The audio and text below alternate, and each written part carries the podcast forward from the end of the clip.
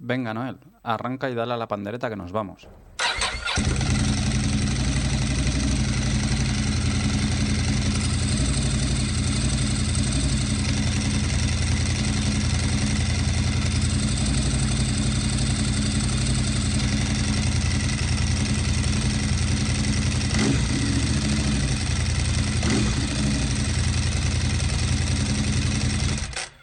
Estás escuchando Embrague en Seco, el podcast para los que vamos en moto.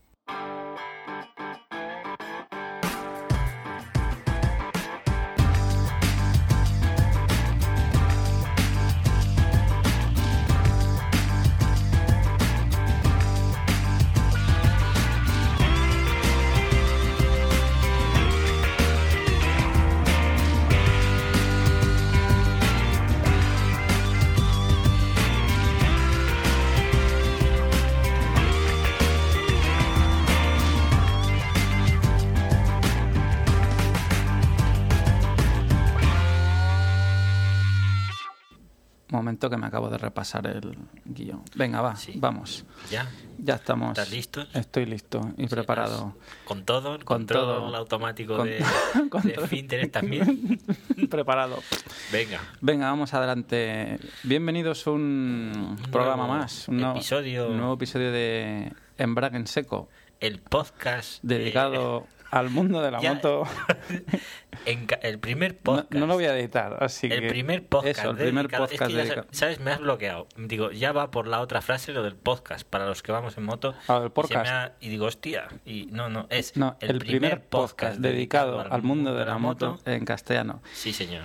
Podcast número 11 eh, corresponde a noviembre, aunque hoy es 30 de octubre. Pero bueno, no, no es 30, es 29. 29. ¿Cómo que 29? Es En mi 30, reloj ¿no? pone Ah, sí. 29, tío. Pues en el mío pone 30. Uf, Joder, qué- pero ¿qué es? ¿Qué, qué es? ¿Un Apple? No, es, es un Swatch. Digo, hostia, bueno, es- No, no llego para el Rolex, así que...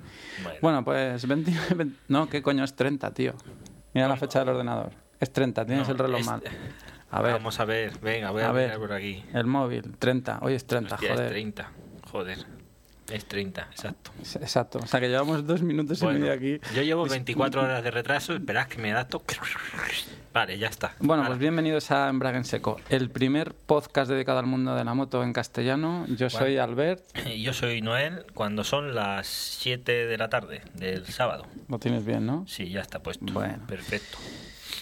Pues nada, si te parece, mm, Vamos, nos metemos en faena. Empezamos por comentarios y correos.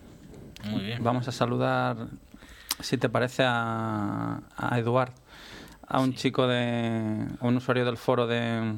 De playa. de, de- De playa. No, de No. playa no, de Palamos. es de Palamos, De sí. Es usuario del foro de Chirona Racing. Y muy gentilmente. Muy gentilmente es Cled en los foros, es el nick que tiene. Nos, pues Sí. nos ha regalado, nos regaló Bueno, ¿cuántos kilos? ¿Cuántos de... kilos de revistas? De No sé, Solomoto 30 y la 20 moto. kilos de revista o más.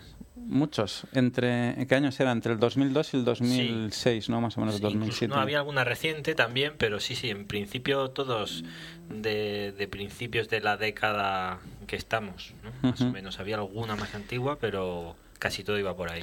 Pues nada, nos acercamos ese día a Palamos y, y- y nos dio las revistas. Rescatamos del reciclado. pues eso, Rescatamos, sí, bastantes porque la mujer cosas tenía claro que, que, las iba, a que las iba tirar, que se iban a la...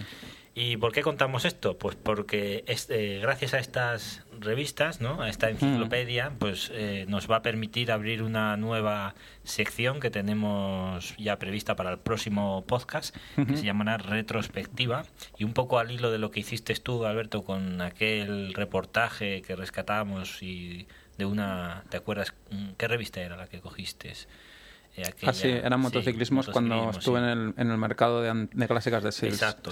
Pues un poco al, al hilo, pues vimos que claro, hay cosas bastante interesantes en estas publicaciones y bueno, por comparar y rescatar, pues... es Sí, un poco las motos de antes, los reportajes. Yo, la verdad es que nos ha regalado tantas revistas que nos las hemos dividido en dos. Parte las tiene Noel, parte las tengo Sí. yo. Yo de lo poco que he ido mirando, leyendo. He visto alguna cosa interesante. En los Solomotos 30 he visto un curso de ergonomía donde hablan de posturas de ir en moto, lesiones, que está bastante bien. Sí. Y también algún reportaje sobre neumáticos, pero no el típico reportaje que lo pasa por encima, sino más a fondo. Trata compuestos, eh, formas de fabricación, Carcasas, carcasas cuatro o cinco páginas y la verdad es Sí. que se puede sacar bastante No, material. yo son revistas, la verdad es que empecé leyendo las primeras que dije, bueno, frénate porque te las vas a acabar. De hecho, mi perro también ha leído alguna, ¿sabes? Cuando no estaba yo en casa, he llegado y visto, hostia, has leído la revista. Has leído las revistas porque, Menos mal que era porque solo está, la hecha, portada. porque está hecha girones, Sí, ¿no? una, pero solo la portada. Además de la CB1300, que es una moto de la que hablaremos porque... Bueno, mientras no se lea el Operación Impala, No, está buen recaudo. a ver si te le lees de una, Sí, el una otro- puta vez. Dilo, dilo, venga. Para ver si ahí. hacemos el podcast de... Joder, me lo voy a tener que volver Sí. a leer yo para... Porque ahora se me ha olvidado la mitad. Es que lo que os digo siempre, dirigiendo cinco multinacionales, coño, no me queda tiempo. Claro. Pero bueno, Yo- yo lo todo entiendo. sea eso. Bueno, y pues nada, Eduard, mm, no sé si nos escucharás. Pues, Gracias, tío. Gracias, gracias por las revistas y felicidades por El tu paternidad, sí, por, tu, por el nacimiento de tu bebé. Bueno, vamos con, si te parece, con la sección de mails. Bueno, mails y comentarios un poco. Vamos a... ¿Qué tienes por ahí? Venga. Pues tengo el comentario, un comentario, a ver que lo tengo por aquí. Vaya, pues ahora no lo encuentro. Ah, aquí. Aquí. Tenemos un comentario mm, Que de... dejaron en, en embrague en seco. Sí, dejaron en el post. Nos dice Julio, ¿realmente creéis que la fiabilidad de Ducati está por encima de la de BMW? Yo he tenido cuatro BMWs y jamás he tenido que ir al taller por nada que no sea una revisión. Mi hermano ha tenido dos Monster, necesitaría dos días para poder describir todas las movidas que ha tenido. Al final, la fama de una marca no la tienen porque sí, y creo que BMW tiene bien ganada la suya. Probablemente les ha salido un modelo malo, pero da por seguro que darán la cara incluso fuera de garantía. Siempre lo hacen. Un saludo y ráfagas, Julio. Yo esto lo comentaba, bueno, a colación de la tertulia que mantuvimos eh, por el audio correo que nos mandó este chico Sí, de Madrid eh, de los problemas que tuvo con la, sí, con la. A ver, bueno, mm, Pero no dijimos en ningún momento, Claro, Julio, ni en no. este ni en ningún otro programa, no hemos dicho nunca Que Ducati la sea más Ducati fiable. esté más fiable. Al contrario, lo que hemos dicho es que eh, quizás hoy en día eh, su fiabilidad precisamente está más cerca de- del resto de las marcas. O sea, mm, que no es lo mismo, ¿no? mm. hombre, yo creo que actualmente todas se dan la mano, más o menos, salvando las En distancias. cagadas y en aciertos. Y en cagadas sin aciertos. Y lo que comentaba este chico Quitando de... Yosun. Sí, quitando Yosun, que es la que tuviste tú, que aquello fue... Esto es una de las cosas que te quería haber traído y se me ha olvidado. Pero para el próximo pondremos las fotos, ya verás. Yo creo que lo que dijo el, el- el chico este de Madrid que nos envió el audio correo mm, es, es así, ¿no? Es la realidad cuando, cuando, cuando se refería, cuando decía lo de que si la cosa va bien, en tu moto tendrás los problemas típicos que tenga ese modelo, Sí. ¿vale? Y si no, tendrás los típicos que tiene todo el mundo más un rosario de problemas añadidos. Claro, eso es ahí donde entra ya el calvario que dices, esta moto es una ruina. Mm. Hombre, sí que también creo que tiene razón en aquello que comentaba de marcas que viven de las rentas del, Del pasado. pasado. Vale. No hay BMWs, entiendo ahora, eh, como aquellas K75 o aquellas K100 que con tan buena fama, que no rompían, que aguantaban tantos kilómetros. Lo que pasa Incluso es que... con algunas innovaciones que Mm. era sorprendente porque dices, joder, están a la altura de motos que hoy todavía no lo tienen. Y algunas, pues sí, ya lo implementan, pero que dices, bueno, ya era unas avanzadas a su época. Lo que pasa es que, bueno, en el tema de... En el tema, por ejemplo, de, de BMW, en los modelos F800, que es el que tratábamos en el anterior Made in podcast, China. Claro, yo entiendo eso, ¿no? Yo entiendo que ya, o sea, yo entiendo que la, la marca quiere de alguna manera acercarse a, A ese segmento, ¿no? a ese- a ese segmento de público que pide a lo mejor una moto, bueno, pues un pelín más económica, que no puede hacer ese Que quiere una BMW económica, quiere una BMW y igual no puede optar al precio No, de- bueno, yo creo que a lo mejor mm, es el cliente que quiere, por ejemplo, una GS, ¿no? Que le gustaría tener una GS, pero bueno, que por lo que sea, Sí, no, no es puede, que puede no ser económicamente, puede ser simplemente por el hecho de que, que no sea quiera demasiado gastarse, moto sí, y quiere exacto. un uso que, que la 800 ya le cumple. Y hasta cierto punto es normal. Si quieren ofrecer ese modelo a, por ponerte un ejemplo, no sé a cuánto está de precio de tarifa, pero a 8 o 9 mil euros, Sí, pues, por ahí. Pues el- la calidad de fabricación se va a resentir si, si ese modelo se, se vende a 10.000 o a 11.000. O sea, es que lo- a, Sí. nivel de componentes. O sea, eso- Hombre, cuando salió el modelo, entre profesionales del sector, mirándolo, eh, era lo más rápido y fácil a simple vista, con el desglose de características, ya veías dónde esa moto se había recortado, ¿vale? O sea que yo creo que en parte, pues bueno, era algo un poco cantado. Lo que pasa es que es lo que decías tú, una cosa son una serie de problemas más o menos o ajustes normales que, cualquier vehículo puede tener. De hecho, yo creo que a veces está bien que al principio, que es cuando lo estás dando uso, se ajustan las piezas y salga alguna cosa. Lo importante es que una vez que se ha ajustado, mm, ya el conjunto te dure X kilómetros o X años sin ningún percance especial, ¿no? Y por ejemplo lo que comentaba Antonio de, del eje, pues hombre, ya era un poquito más grave. Más que nada porque igual es él o otros usuarios más avanzados, pues quizás sí se den cuenta y tal, pero claro, una persona que compra por primera vez posiblemente no sepa lo que le está pasando a la moto, lo entienda como normal y bueno, mira, ahí queda todo. Entonces, bueno, Julio, pues sí, no, la verdad es que no hemos dicho que Ducati esté por encima, aparte que bueno, yo, en el caso que, bueno, como propietario de Ducati, que, he tenido tres, pues bueno, la verdad es que en la 696 no tuve nada. Sí que es verdad que la vendí y al cabo de un tiempo falló el motor de arranque, porque me lo, bueno, me lo comentó la propietaria, pero vamos, pasó por garantía. Con las por mil, el amortiguador trasero perdió todo el aceite. Pero sí, bueno, es que. Fue, lo, comentábamos ayer, fue, cosa de espíritus, ¿no? Fue de espíritus, porque, fue, fue una cosa rara, pero bueno, bueno, rara y grave también en ese sentido. Pero la verdad es que no habían visto ningún amortiguador que hiciese eso. O sea, creo que era el primero que, se reparaba. Bueno, no se reparó, se cambió en garantía, tampoco la marca respondió. ¿Qué marca era? ¿Postergate? Era así, era así, Postergate el amortiguador.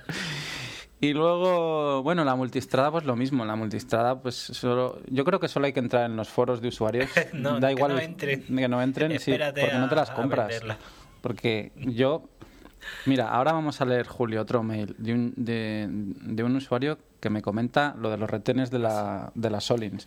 Bueno, los retenes de las Solins de las multistradas de las, mil, de las 1100S las versiones S, yo creo que el 90% de la gente, más tarde o más temprano, yo, de hecho yo cada vez que vuelvo de ruta paso el dedo. Mm. Y er, estoy ¿Habéis, oído? Pasa el dedo. Paso el dedo ah. por la barra. Ah, bueno, es que... Por la barra...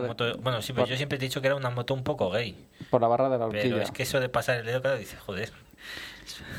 Bueno, pues eso, que, que paso el dedo para ver que no tiene ninguna fuga. Y además es que estoy rezando para que revienten en garantía.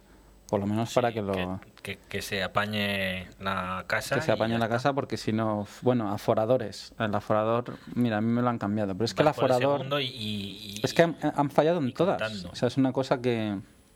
Pero ahí está un poco el tema de lo que os digo a veces de las italianas, que mm, todos pueden tener, pero el italiano por naturaleza, por lo que sea, hace una pieza, está defectuosa o ve que no acaba de funcionar y que cada X periodos esa pieza falla y hay que cambiarla en garantía o luego le tocará al cliente. Y si te fijas, a veces, no te hablo solo de motos, eh, siguen durante años y años y años usando el mismo sistema. Hasta que igual 20 años después a alguien se le ocurre que se puede cambiar de proveedor o que se puede mirar de mejorar el diseño de esa pieza. Y entonces, oh, ya se abren los cielos y por fin funciona. Pero claro, 20 años después, pues ya pierde la gracia, ¿no? Entonces yo creo que es un poco eh, el hacer sufrir a la gente a lo tonto. Y ahí sí que a veces cuando lo comento con Ángel, con el mecánico, él lo dice muchas veces, dice, porque claro, ve estas cosas y no las puedes esconder como, como profesional, él te lo dice, dice, mira, esto es así. Y él siempre dice que es que esto dice, mira, mm, es depende del ingeniero que está, ¿sabes? Un día llega uno, ah, pues cámbiala. Eh, entonces cambian. Luego llega otro, pero ¿qué habéis cambiado en la cadena? No, recorte, esto no se cambia, la pieza, aprovechamos esta. O luego, entonces, total, es un caos de unos y de otros que al final, ¿sabes lo que te quiero decir? La casa sin barrer. Sí, al final, ¿qué pringas eres tú que te llevas? Sí, el cliente. Aquí, por ejemplo, pues lo que pasa con los aforadores es que es un fallo, no creo que sea un fallo ni del aforador, es un fallo del, del, propio sistema, del depósito de diseño o de... diseño, o sea, es un fallo de y, ya puedes meter 30 aforadores, cambiarlo 30 veces. Que no habrán ido a fondo a mirar qué, por qué falla eso, porque tendrá algún porqué. Probablemente sea por la forma del depósito, que como bueno sabéis, la multistrada, las versiones de 1000 y de 1100 el, el depósito es una pieza bastante larga que llega casi hasta la trasera de la moto. La gasolina, digamos, que va por debajo de ti. Entonces, bueno, debe, yo creo que es un problema de diseño, de ¿no? fallar, porque con esa forma Mm.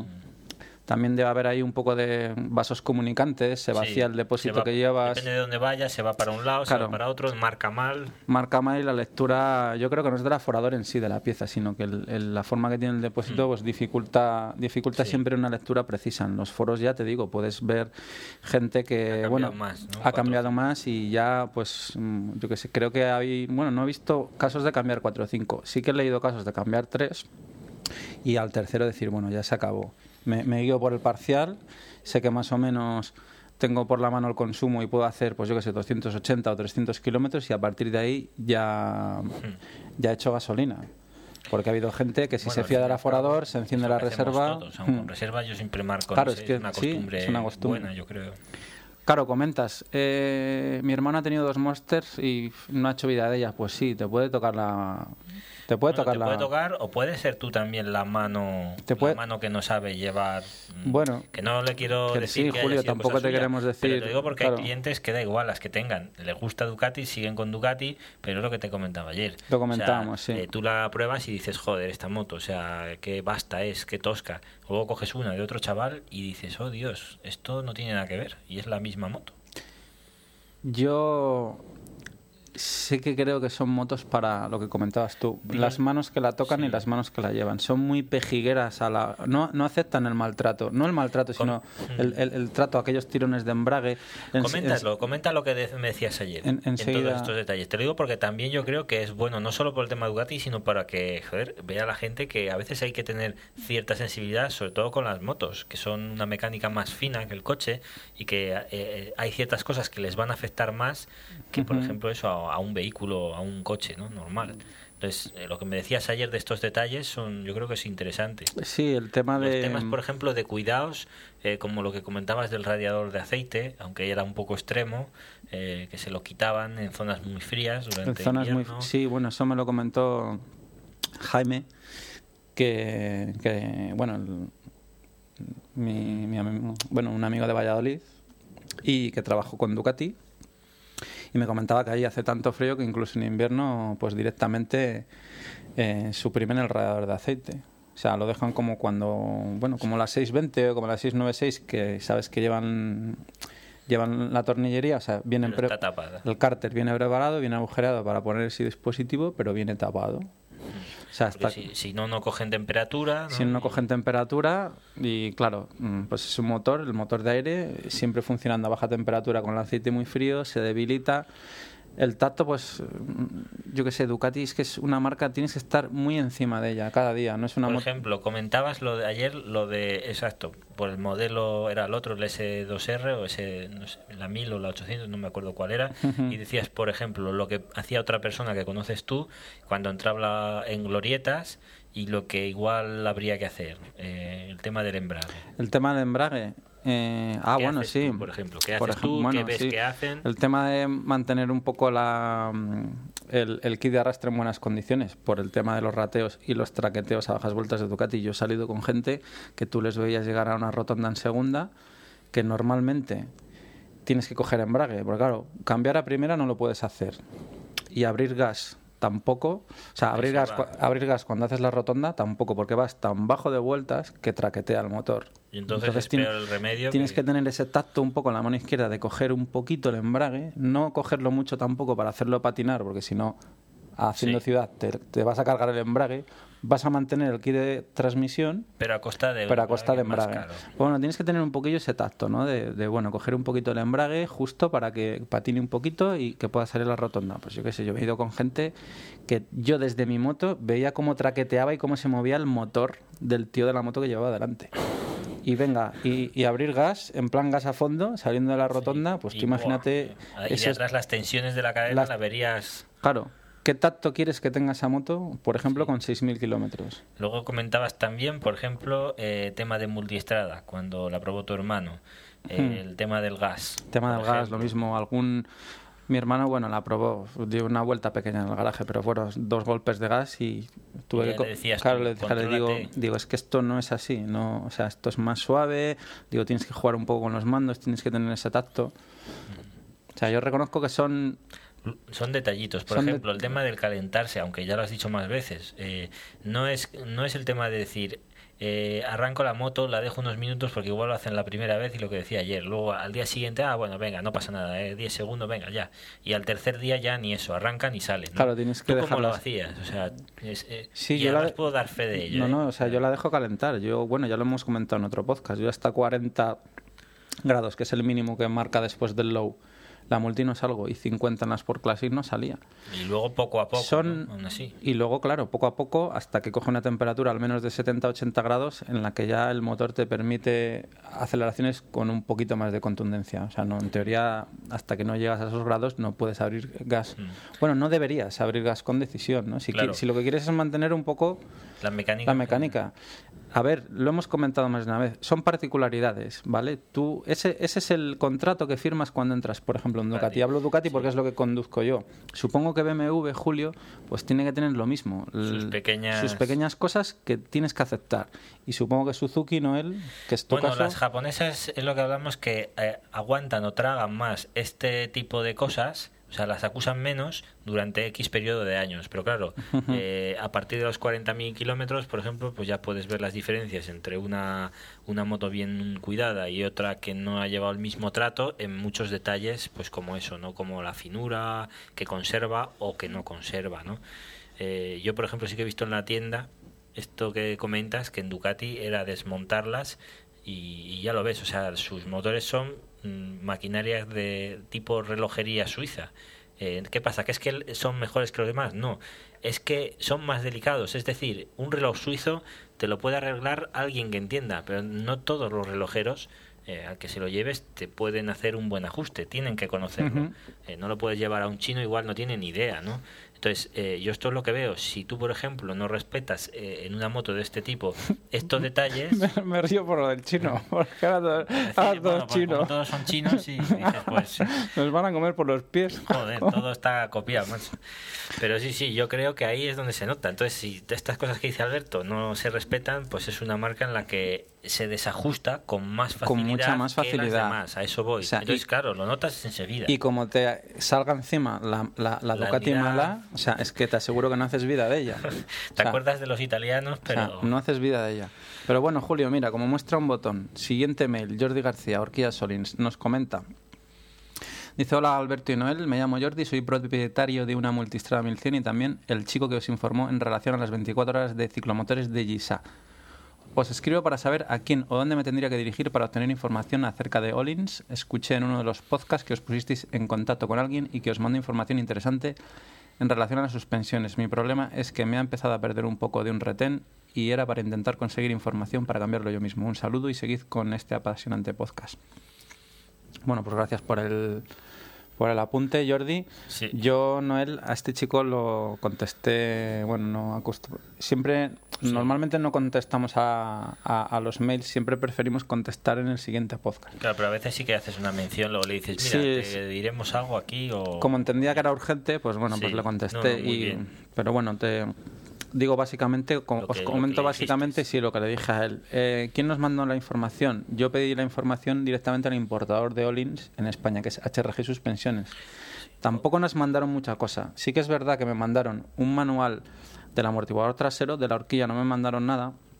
Lo que pasa es que, Jordi, no te lo he podido pasar porque era la época que tuve que reinstalar el ordenador. Ah, sí. Perdí mucha información y entre la información perdí ese PDF. Pero vamos, Posiblemente si se lo pides igual Nos lo vuelvo a mandar. favor de mandártelo. pero vamos, eh, venían cuatro reglajes, o sea que tampoco Lo mismo que el lo manual. mismo que el manual de fábrica, o sea que no te va no te va a solucionar nada. El tema del retén, bueno, pues lo mismo. Lo que te digo, yo esperando estoy a ver si a ver si peta por algún sitio. Pero todas, todas, todas, todas han tenido o podría ser... Hombre, a ver, yo no tengo una cifra porque claro, no tenemos una Pues cifra no, yo de las una ventas. cifra. Dame una cifra exacta. Vale, pues de todo lo que he leído yo, el 80%. El 80%. Bueno, hay un 20% por ahí que Hay un 20%. o no se han enterado de o no que... se han enterado o la tienen parada. Que será O- y, y si la tienes parada, mal. Además, para ma- el retén. peor. Total, que...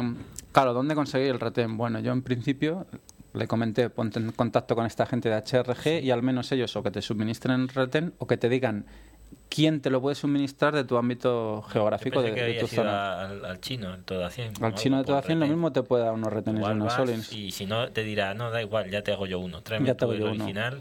Y te hago haré- una copia. te- bolsa de 100 retenes. 100 ¿eh? retenes, 5 euros. 5 euros, claro. Dice, ¿por qué? Dice, porque si el original falla, el nuestro falla más. Falla. Es chino. El nuestro es Hollins. Jolín, jolín. Madre mía.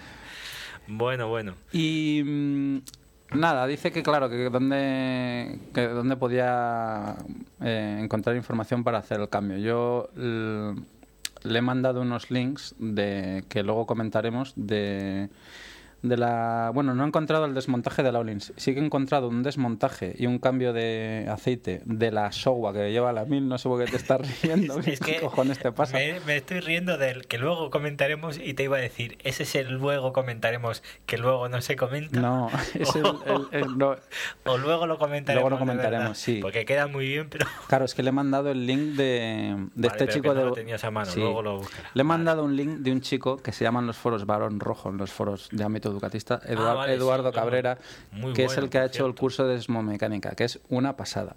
Y bueno, le Ma- mandé Más le sacará de dudas ver algo de lo que cuenta este chico que lo que le puedan decir. que lo que le puedan decir por ahí. Además, con fotos ilustrados, luego hablaremos un poco del tema. Pero luego, luego, de verdad. Dad, o o luego.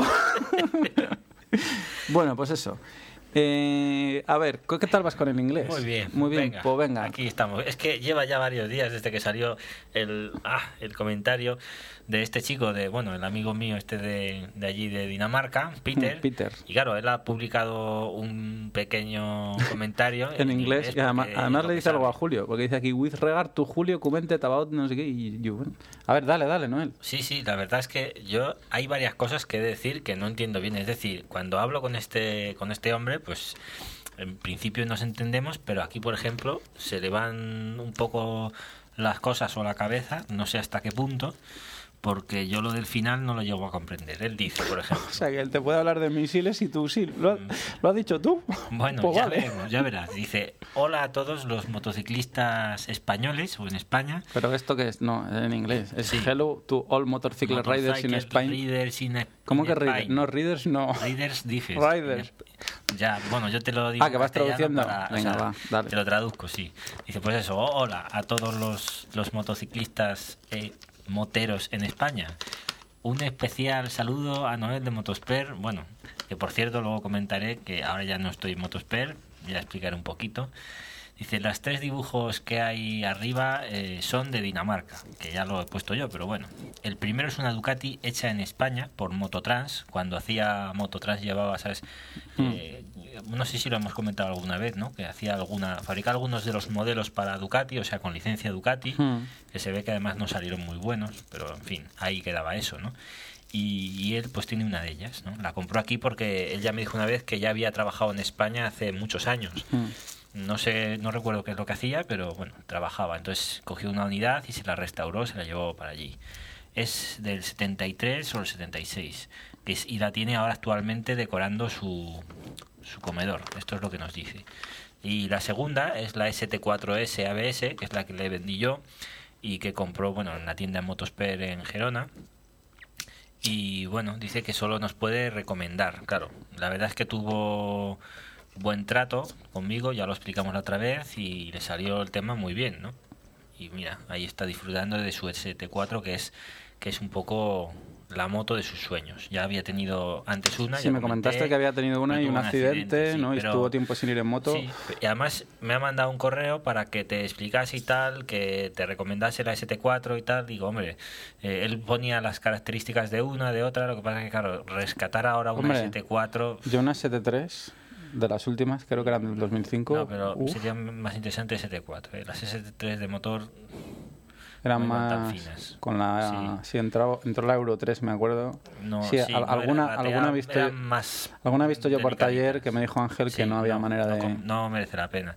Pero claro, la- esa estaba muy bien, pero es, vete a buscar ahora una.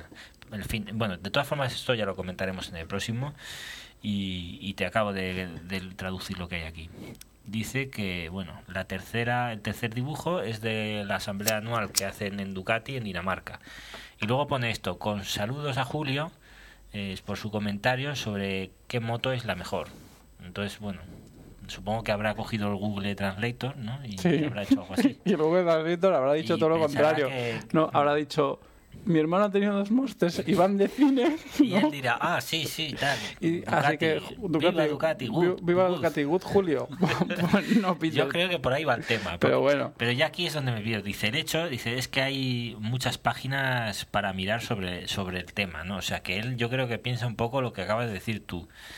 Y luego dice, algunos pueden correr en Fiat y otros en Ferrari. Vale. Entonces yo aquí entiendo que él hace la distinción Fiat BMW mm, Ducati Ferrari. ¿Sabes lo que te quiero decir? Mm, bueno, Que no esto sé. lo pone un poco eh, porque él se ha hecho aquí su, no sería mental entre comillas de, de lo que ha debido entender del comentario anterior de lo de Julio pero claro no venía al caso de sus fotos de hecho sube un poquito Hmm. aquí la página porque me parece que esto lo pone va vale sí claro yo lo tenía puesto estas fotos en la parte del podcast Hmm. entonces si tú entras dentro de, de esa sección digamos que te salen las tres fotos y yo no sé aquí el comentario de Julio por qué se ha salido Hmm. aquí Hombre, y esto no es sé. tema blog A lo mejor por ahí no ha ido, porque Y- BMW se podría comparar más a, a Porsche, Bueno, pero evidentemente. allí que no. ellos son canela fina. Además, ya sabes que cualquier, una por ejemplo, una multistrada nueva allí les cuesta 46.000 euros. Entonces, ¿qué pasa? Pues que consideran que Ducati, lo poco que se mueven, pues será para ellos, ¿sabes? BMW igual, no sé, lo tienen más al lado, ¿sabes? Alemania está al lado, habrá 40.000 y lo verán como una marca más corriente. No sé, yo te digo un poco lo que habría que hablar con él para saberlo, ¿no? Y nada, dice pues que ya para acabar, que nos desea que, bueno, que, que disfrutemos y todo eso, con saludos y que perdonemos pues que escriban en inglés, porque claro, no sabe español. No pasa nada. No, pasa nada. Peter. Gracias por el comentario, Sí. pero no sé si escucharás esto, porque pero como no vas a Como entender no vas a nada. entender, bueno, Pero- esperemos que no haya un traductor como lo que he visto hoy en la tele, el del vídeo este, ¿has visto la, la, el- la noticia de la pareja esta que se fue a casar a unas islas, a las Maldivas o por ahí, algún sitio de estos? Y claro, van a hacer el rito zulú de la zona. Y, les dijeron firmar aquí donde dice No, el no, donante, flipa. ¿no? O algo así. Claro, estaba, eh, están ellos dos con esa cara clásica que se les queda a las parejas cuando se casan, ¿sabes? Mm. Eh, de, de amor y todas estas cosas. Y luego estaban todos los zunku zunku de la tribu alrededor. y había el que estaba hablando con una cara de circunstancia, serio, mirando hacia abajo, había, una, de todo. había una olla gigante atrás o algo. Ah, para a fuego lento. a fuego lento. pues el caso, yo lo que vi, yo lo que vi, la olla no la vi, pero sí que vi el cartel de cuando traducían el vídeo y le estaba diciendo, sois unos cerdos y vuestros hijos no sé qué y vuestras madres, unas mujeres, o sea, les decían de todo, los ponían verdes. Hmm. Entonces se ve que ellos colgaron el vídeo en, en YouTube ¿sabes? y lo pusieron pues como, oh, mira, mirad lo que ha hecho y tal. Mira y que que debía saber el idioma se lo tradujo. Claro, la cara que se les ha debido quedar, pues yo pienso que aquí va un poco. Digo, no vaya a ser que haya algún algún de esos de españoles allí en Dinamarca y, y le traduzca el, post de pe a pa, ¿no? Además, Peter, sabes que, que te aprecio mucho y bueno, de aquello salió una buena amistad. Algún día además subiré por allí. O sea que nada, simplemente es que no Hmm. hemos entendido muy muy bien. Creemos que te equivocaste con lo de las respuestas. Y lo de la BMW pues no tenía nada que ver, pero bueno. Bueno, seguimos con mails. No lo tienes aquí, pero sí que me has comentado que Alberto del Toro te envió un mail. Sí, ¿Vale? nos envió un correo. Eh, si os acordáis, en el podcast anterior hacíamos mención a, a Yamnis, que se llama. Ahora me has Coño, me has fallado. Es que hay tantos nombres, no me hagas estas putadas. Yamnis. Es que yo me quedo- sí me- se me había olvidado. yo me quedo con Era Jorge. Jorge, ¿ves? Joder, es que yo me quedo con los nicks, coño. tío. No me quedo con los nombres. Vale, pues. Eh, no me lo tengáis en cuenta. No, ¿eh? Que a mí, a me llaman Paquirrin y me tengo que joder. Sí, yo, y yo se le llamo Paquirrin muchas Mm. veces, o sea que ya se le ha quedado. En fin, pues este chico, Jorge, si se acuerdas, nos preguntaba y habla- por algún, hablaba de algún tema y le dije, digo, no, que nos oyen, especifica que es que nos oyen hasta en Taiwán, en Pekín, en Pocón, total, que sí, que nos oyen en todo el mundo. Él nos dice que alguno de nuestros podcasts los, lo ha escuchado en Melbourne, Australia, para el que no esté muy puesto, y el último me parece, o alguno de los últimos, eh, lo ha escuchado estando en la India. El caso es que, claro, este chico Alberto pues trabaja en telecomunicaciones y bueno, pues por esa capacidad para poder ir de un sitio a otro, pues se ve que escucha entre entre continente y continente, pues se va bajando los se mete algún podcast. Entonces sí que nos escuchan en todo el mundo. Es el mismo, pero que se mueve mucho, ¿sabes? Entonces, escucharnos nos escuchan en todo el mundo. El mismo, aquí, aquí, aquí. O sea, va cambiando, pero me, nos escuchan. Yo cuando me enseñaban las estadísticas decía, joder, tío, digo, ¿has visto la cantidad de descargas que había de Estados Unidos? Sí. ¿Alguna de Japón? Madre mía. Joder. Resulta que Alberto eres tú, macho. Era él, era él. Que iba descargando. Eras tú que te vas a Houston y te descargas el podcast 30 veces. y como un marqués. se pone marqués. se sube a la azotea de lo que sea, bueno, y a disfrutar. Claro, te comes tu hamburguesa, luego te vas a Melbourne. Y allí, y allí una de pues, canguro. Uno de canguro, vuelta un y vuelta. Mono de canguro. Un poco hecho. Y, pues sí, el próximo además lo traeré, traeré lo Mm. que nos ha ido comentando y unas fotillos que, que, le he pedido porque bueno, ahora pues mira, nos va a hacer de corresponsal. A ver, le he dicho que mande fotos de, de lo que hay por ahí, que cuente. ¿no? Vale, pues te las, y, te las y hay alguna claro. de, de, Ducati, de Ducati Mm. e India. Una pinta estupenda por fuera. Ahora me dice que dentro era el mismo tío el que estaba para todo. O sea, era el chico de los recaos, el que tendía las motos, el que las limpiaba, o sea, era mono. Me, me suena. Sí, te suena. Me Eso suena. debe ser común. en Bueno, seguimos con los mails. Ah, bueno, pues Bueno, gracias, eh, Alberto. gracias, Gracias, sí. gracias por el comentario. Y manda fotos o- sí, claro. mándanos más fotos. Yo pondré en el siguiente los correos, lo leeremos, tu correo. Y, y si entre esto y, y que llegue el momento me has mandado más fotos, ya le dije que haría una galería para que podáis ver un poco lo que hay por ahí, por el mundo. Ujú. Vale, me ha mandado un mail Susana, mi Susana. Mm, tu Susana. Mi Susana, mi, que- mi que- Oh. mi queri- mi queridísima Susana.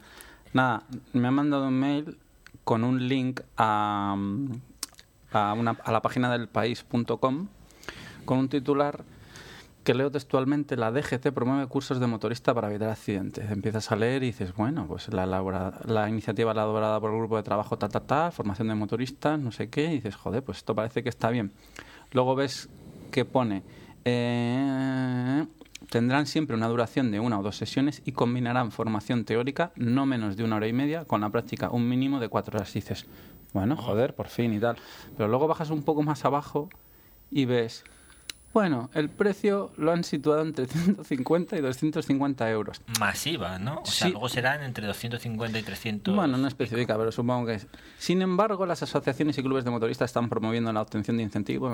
Bueno, pues yo qué sé. Luego hay Sí, comentarios. pero yo he visto además al principio sube, sube arriba, verás. Es Mm. que debajo de lo de los cursos ya empiezan a dar por culo, hablando claro. Sí, solo, solo las... las- motos causan más muertos, no sé qué, que hace tantos años. No, vamos a ver. Sí, hay comentarios aquí y hay, hay un comentario sí yo- un chaval que dice, joder, es que ahora hay Yo más las estadísticas, mm, sí. me- Ahora- ahora hay más parque. ¿Sabes para qué las uso? No, y, sí. Eh, en forma de rollo cilíndrico. Sí, para limpiarte el culo. Pero es que aparte de que eso, no hay un comentario de un chico en, en- al, al pie de la, de la página que además tiene mucha razón. Dice, joder, dice, es que de siete años para acá, dice, aparte de haber más parque, dice, Sí. estáis metiéndonos en las estadísticas seguramente los voy. que conducen con carné de coche, que, co- Sí, que tienen las 125. 125.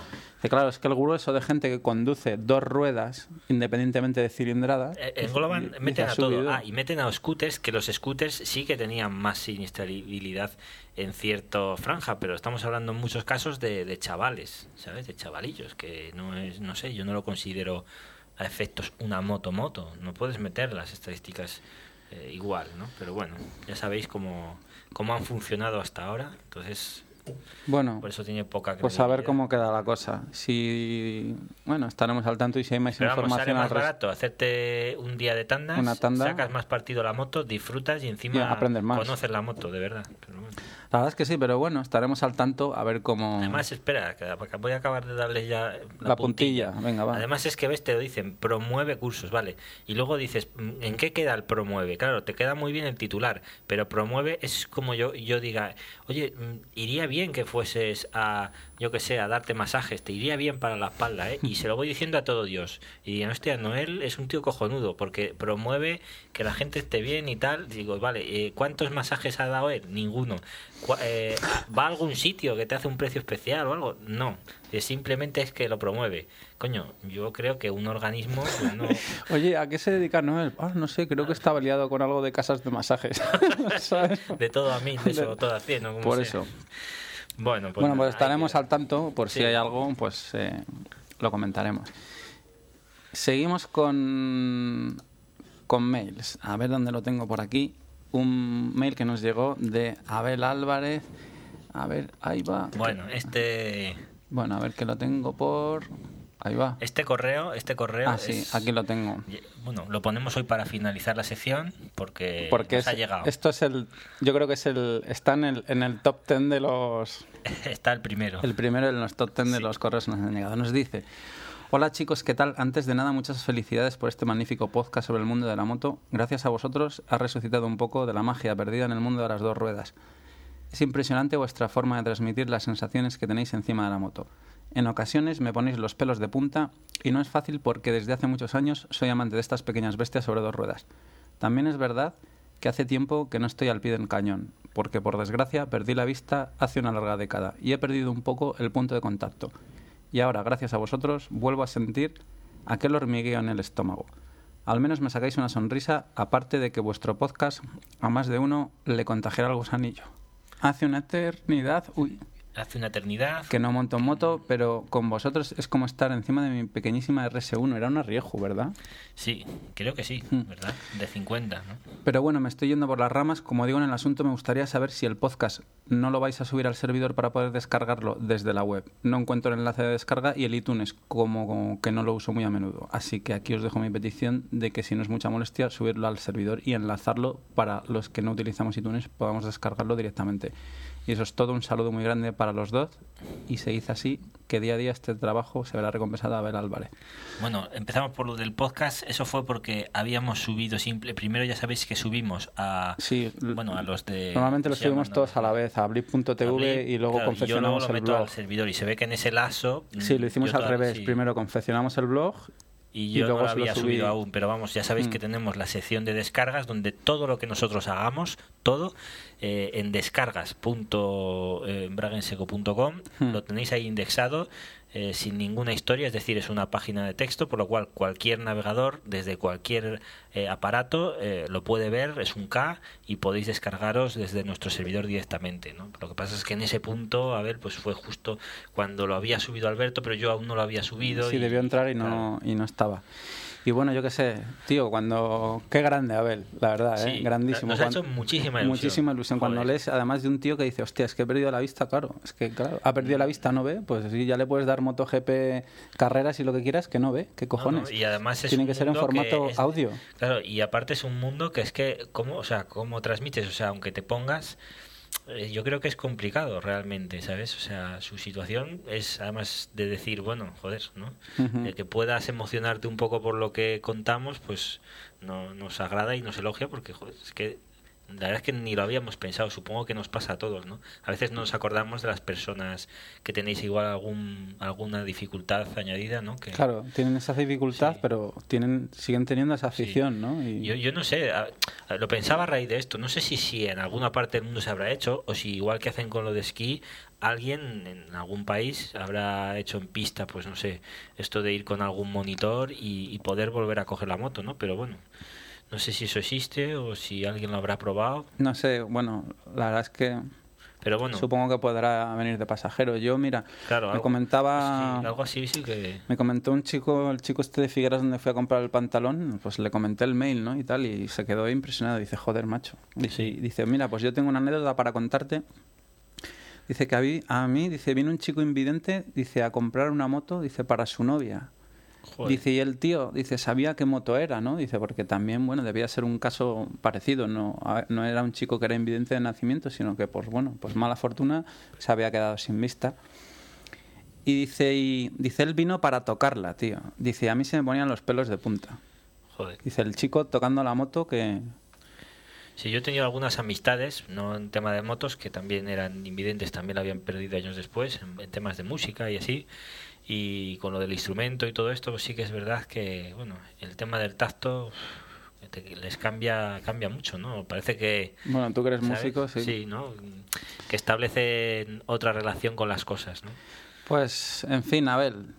Hombre, Sí, ojalá puedas, si, si- Siempre- si está en tu intención también, ojalá lo que has dicho tú puedas al menos ir ir de paquete Ir con de, alguien. ir de o- pasajero. Y nosotros aquí en el podcast, siempre que te podamos llevar, ya sabes que tienes, tienes la tapa del colín sí. de la Yabusa afuera y, y para darte una vuelta. para darte una vuelta cuando quieras.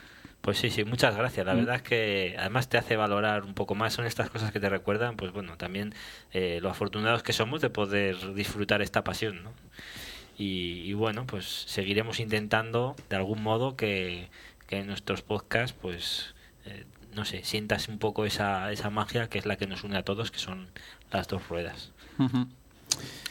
Bueno, Y pues bueno, ya pues está ya la sí. sección de mails. Mm, Bueno, este fin de semana eran las jornadas de podcasting de Barcelona, Sí. que al final No hemos podido ir. no hemos podido ir. Dijimos que iríamos, pero Sí, Sí, porque No- no se además- ha podido.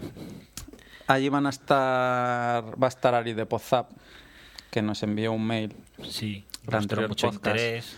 Nos hicieron el Nos vemos en los bares, en su podcast, que por Sí. cierto, no veas cómo ha subido la audiencia, macho. Desde que hemos salido en Podzap, Es increíble esta es gente. No, no, es increíble. Las descargas se han, se han multiplicado.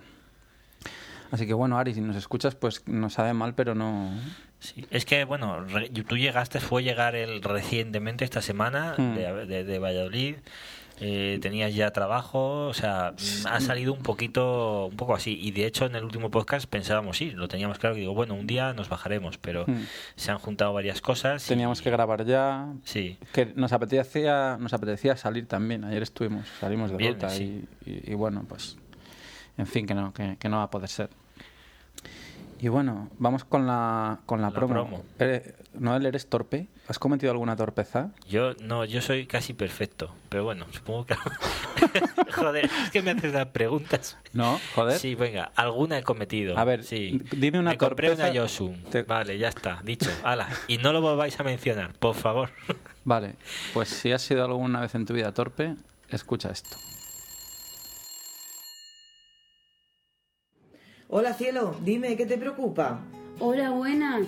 Mira, es que llevo mucho tiempo que lo paso fatal, ¿eh? Venga, a ver si te pueden ayudar mis cartas. ¿De qué signo eres? Pues yo soy Sagitario y, y todo, todo me sale mal. A ver, mi querida Sagitario, explícate un poquito más exactamente qué es lo que te gustaría saber. Pues mira, es que yo todo lo hago al revés y entonces y quiero saber qué me pasa, por, por, por qué se me olvida todo y, y, y por qué se me cae todo y por qué mis, mis, peces se mueren todo el rato. Tranquila, mujer, tranquila, eso le puede pasar a cualquiera. Vamos a ver, exactamente la pregunta que le hacemos de manera general. ¿Qué me pasa? Vamos. Vale, vale, pues venga, voy a hacerte una tiradita, vamos a ver. A ver, avísame cuando corto. Ya, Vale, ¿la carta 1 o la 2? la uno. Vale, la 1, a ver. A ver, yo aquí, aquí las cartas las veo muy bien. Tiene un delfín, dos tortugas, cuatro perros que viven estupendamente. Tu futuro profesional sale que va a estar en el Forbes dentro de dos años. Nada, sí. Sí, lo único que me sale aquí es que, es que, vamos, es que todas las cartas, espera, que es que sigo echando, pero a mí todas las cartas me salen lo mismo. Yo no sé si es que esta baraja está mal o es que tú eres muy torpe. Yo. Sí, mi querida Sagitario. Torpes para todo. www.torpesparatodo.com Sí, Bueno, ¿qué? sí, tío, torpes, torpes para todo. Sí, sí, qué chicas tan saladas, ¿eh? Hay que ver, qué apañadas. Eh, yo soy, Bueno, sa- yo soy- yo soy que yo soy- estoy acojonado, yo soy Sagitario. ¿Tú eres Sagitario? Yo soy Sagitario, tío. Madre mía. Madre mía, no cojas la multi. Sí, y he hecho torpezas. He hecho tor no cojas la multi. No te lo digo por... Te lo digo, no vayas a ser que, que subas luego con el manillar Hmm. en la mano y digas, no sé qué ha pasado. No sé qué ha pasado. Soy Sagitario. Soy Sagitario. Eh, bueno, torpes para todo. Eh, torpesparatodo.com. Si os lo recomendamos por si. ¿Quién no ha tenido una torpeza, Noel? Todos, todos. Yo ya te digo que aunque sea casi perfecto, Hmm. he tenido alguna. Pues son dos chicas que tuve ocasión de conocer en una. Bueno, me- una, jor- no era una jornada de podcasting. Era una jornada de Apple, Bueno, ¿no? sí, era también. Era un taller de podcast. Podcast. Sí, que, que se hizo en Barcelona. Ellas son eh, son María Ruiz, que, debe ser la Sagitario, y luego está Carmen Rodríguez. Carmen Rodríguez. Carmen Rodríguez, bueno, no sé si est- está o está... Bueno, Carmen o sea, Rodríguez aquí pone ocupación en, en no su sé, página web, la sus, foto, sus la verdad que labores. está a sus, está, está bueno, sus labores. sus No, labores total. de profesión delincuente. Ah, delincuente. Delincuente, porque si ves el podcast que han hecho sobre carnés de conducir, o sea, míratelo porque no tiene desperdicio. O sea, esta tía se presentó en la autoescuela, aparcó el coche delante de la autoescuela y dijo, oiga, me vengo a sacar el carnet de conducir. así. Los gitanos y los chinos, ya sabes, ¿no? Madre de Dios. Bueno, bueno, pues eh, a ver, que nos, bueno, también sería curioso contactar, a ver, que nos digan qué, Sí, qué bueno. tal se vive de la delincuencia hoy en día. También, también, Carmen, si es nos que estás yo estoy escuchando... buscando trabajo y digo, no sé, igual A es ver, un sector que sí, si bueno. no está muy masificado. Luego tienes paro si, de- si dejas de delincuente. por ¿Cotizas ejemplo, a la meses. seguridad social? Sí, o No sé. ¿Has, hecho lo- ¿Has hecho los cursos de macarrismo? Ah, hostias. Mm, muy Yo mal. yo no he hecho macarrismo. Carmen, Pero me fijo mucho, aprendo rápido. Claro, pues esto te da ya los cursos de macarrismo y serás, vamos, tendrás la certificación torpes para todo. La número uno. Además, ella creo que era la que, porque tenía dudas yo entre Ari y tal, y es verdad, Ari era la que tenía la Suzuki, y yo diría Ella que Carmen es la Triumph. Sí, no sé si tenía una Triden. Triden. No lo sé. Clearwater Revival. La no, coño, la Triden 900. La- la- sí, la Triden. Hay un reportaje en la, Bueno. en la revista Triumph, en uno de los últimos números, sobre la Triden antigua y las... Sí, que de aquella Triumph tampoco estaba muy... Claro, ellos ya lo decían, que el tema del aceite y sus motos, bueno, pues ya sabéis. Bueno, pues esta es nuestra recomendación. Bueno, ¿por dónde vamos? Eh, Vamos a ver. ¿Qué quieres? Eh, vamos ¿Ruta con- Valladolid o Ruta Valladolid? Ruta Valladolid, así. ¿Tienes ganas de, de hablar? Tengo ganas de hablar. Tengo ganas de hablar la, la, la ruta Ha de... hecho su primera ruta larga. He hecho mi primera ruta. Y se ha larga. estrenado además con una de esas rutas que si yo creo que si acabas de, de comprarte una moto por primera vez, te has sacado el carnet con toda la ilusión y todavía no has hecho prácticamente nada, yo creo que después de esa ruta dejas la moto, devuelves el carnet y no Sí. quieres saber nada más. Del mundo de las motos. sí, pero nunca. Lo que pasa es que en mi caso es, es diferente, porque yo, como me he sacado el carnet hace, hace 12 o Pero, 13 ¿Pero años... sacaste por método torpes para todo o fuiste con la moto a la autoescuela? Oye, yo es que no sabía que hacía falta. No, no, no. Yo me lo saqué eh, como mandan los cánones. Pero sí que hubo un tío que a lo Carmen, me acuerdo, que se presentó en el práctico. O sea, estábamos en el práctico en un pinar, allí en el- por el pinar de Antequera de apareció. Valladolid. Que, que había, Apareció. sí, apareció. Había un circuitillo que eso era más en plan Jordi Tarres, cuatro conos, tal. Y de, repente, y de repente se oye fue un. con las deslizaderas No, no, sí, sí, se, oye un pepino, se oye un pepino. No, se oye un sax, para más señas, se oye un sax aire aceite, con un harpunera, un escape. Buah. Pam. A fondo. El examinador que mira al tío, se baja al tío, hola, venía a sacarme el carnet. Ya se lo mira de arriba abajo, dice, hace un gesto, "Uf, vaya tela, como diciendo, vaya tela. Llega el tío, coge la Vespa, ni, ni, ni, hace el circuito a prueba y dice, hasta luego, Lucas.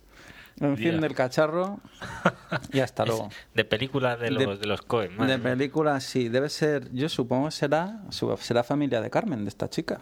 Digo Puede yo. ser, habrá que preguntar si tiene por ahí algún si tienes familiar. algún pariente en, lejano. lejano en Valladolid o algo, porque... Sí, sí.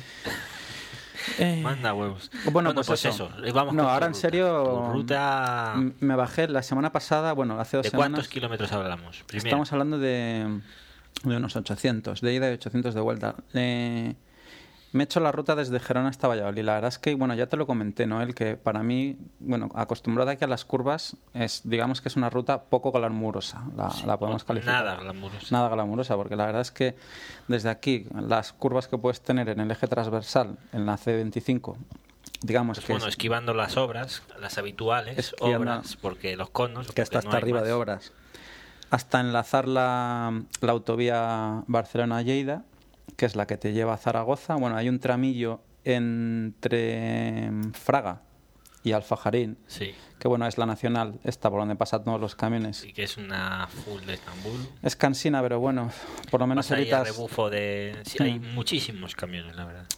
Y luego vuelves a coger la, la autovía que baja hasta Madrid desde Zaragoza. Lo que pasa es que no bajas hasta Madrid, No, sino te que te sales, te sales en por Ariza, no, te sales por Ariza en, un, en una comarcal, pero que está muy bien tirada, que esa parte sí que es, sí que es chula de hacer, que te lleva hasta Almazán, en Soria. Y luego de Almazán sales ya al Ya. Burgo de Osma y del Burgo de Osma a Aranda de Duero y ya, Ya pillas. ya llegas a Valladolid. Y bueno, la verdad es que yo el día que salí, pues mm, mira que normalmente aquí en Gerona no suele haber niebla, ¿no? Bueno, sí que hay en, la- en las partes altas sí. Eh, hay o en algunas de las zonas bajas también, pero justo en la capital. Que donde no vives, se veía el bar de enfrente. O sea, tú Así, flipando ya. yo flipando. Yo digo, ¿y qué, qué- qué Dices, haces, tío? Pero que estoy en un agujero de esos del tiempo. Uf. Bueno, total que salí, pasé frío. Mira que siempre, bueno, últimamente Tú además eres el cebollas, porque el cebolla, ¿no? cebollas, pero, pero no por la... No, no, vamos a ver. Pero no por el tamaño de mi cartera. No, no. Es porque, y esto es real, es que realmente. Era capas. O sea, tú llevas más capas que nadie y además tampoco es que lo parezca, pero que vamos, el chico es prevenido. ¿eh? O sea, no os penséis que. No, he pasado mucho frío. No es el clásico de la camiseta en invierno, ¿sabes? En, en las dos tiempos y el casco sin visera. No. O sea, él va No, no, yo voy equipado. Yo soy como comentaba Mandy. Siempre que salgo, salgo vestido de romano. Nunca salgo, hasta, pero, pero hasta los, hasta los huesos. pero hasta los webs. Y, y nada, el tema es ese, que del, de frío, mucho frío. Bueno, voy usando la multi, que la multi, bueno, como sabes, pues todavía, en teoría todavía está, todavía está en venta. Menos mal que no te gusta. No, joder. A Ha ver, hecho, espera, ¿cuántos meses llevas, tío? Pero vamos a ¿Cuántos- ver, No, no es- ¿cuántos meses llevas con la moto? Eh, junio, no sé, no llevo nada. No sé los meses que llevo. No muy llevas poco. medio Llevo año. 10.000 kilómetros ya, tío. 10.000 kilómetros y no le gustaba, chicos. Pero, Pero ves, vamos a esto ver. es lo que, de, esto es decir, no me gusta, he probado hasta la última molécula y no es mi moto. No, no, no, es que no lo es. De hecho, sigo con el... Bueno, con el tema de la espalda yo tenía miedo. Porque claro, yo pensaba, digo, joder, tal, yo estaba Sí, inquieto. yo tenía miedo con el tema No, de la a ver, espalda. mira, he tenido lo- unas por mil, lo- pero tenía miedo. Tenía el miedo. No, piensa que los días antes... No, a ver, los días antes estaba inquieto, porque a ver, en- a- había pasado una gripe, ¿vale? Y yo qué sé, por lo que sea, pues se me había... El malestar este general, no te rías, jodido, se me había enganchado en la espalda baja. Vaya, por Dios. Y yo pensaba, joder, tío... Voy a ir con el malestar, pero bueno, el Claro, voy a ir- malestar le queda atrás No, un pero buen voy a ir- asiento. sí. Tiene un asiento ancho para ir. A lo que vamos. Yo pensaba, digo, joder, tío, vas a ir renqueante con el dolor de espalda, más luego la moto que normalmente te duele la espalda. Bueno, yo no sé si era el frío que pasé, tío, que no me, no me, no me acordé de la espalda ya, en todo el puto camino, anestesiado. Yo siempre lo he dicho, te duele algo, date una patada en los huevos. Se te va, Se te va el dolor de- de lo que tengas rápido. Y bueno, pues, en fin, es lo que comentabas tú, ¿no? Eh, la ruta larga, la ruta larga. Aquí estamos acostumbrados a curvas, pero ruta larga que...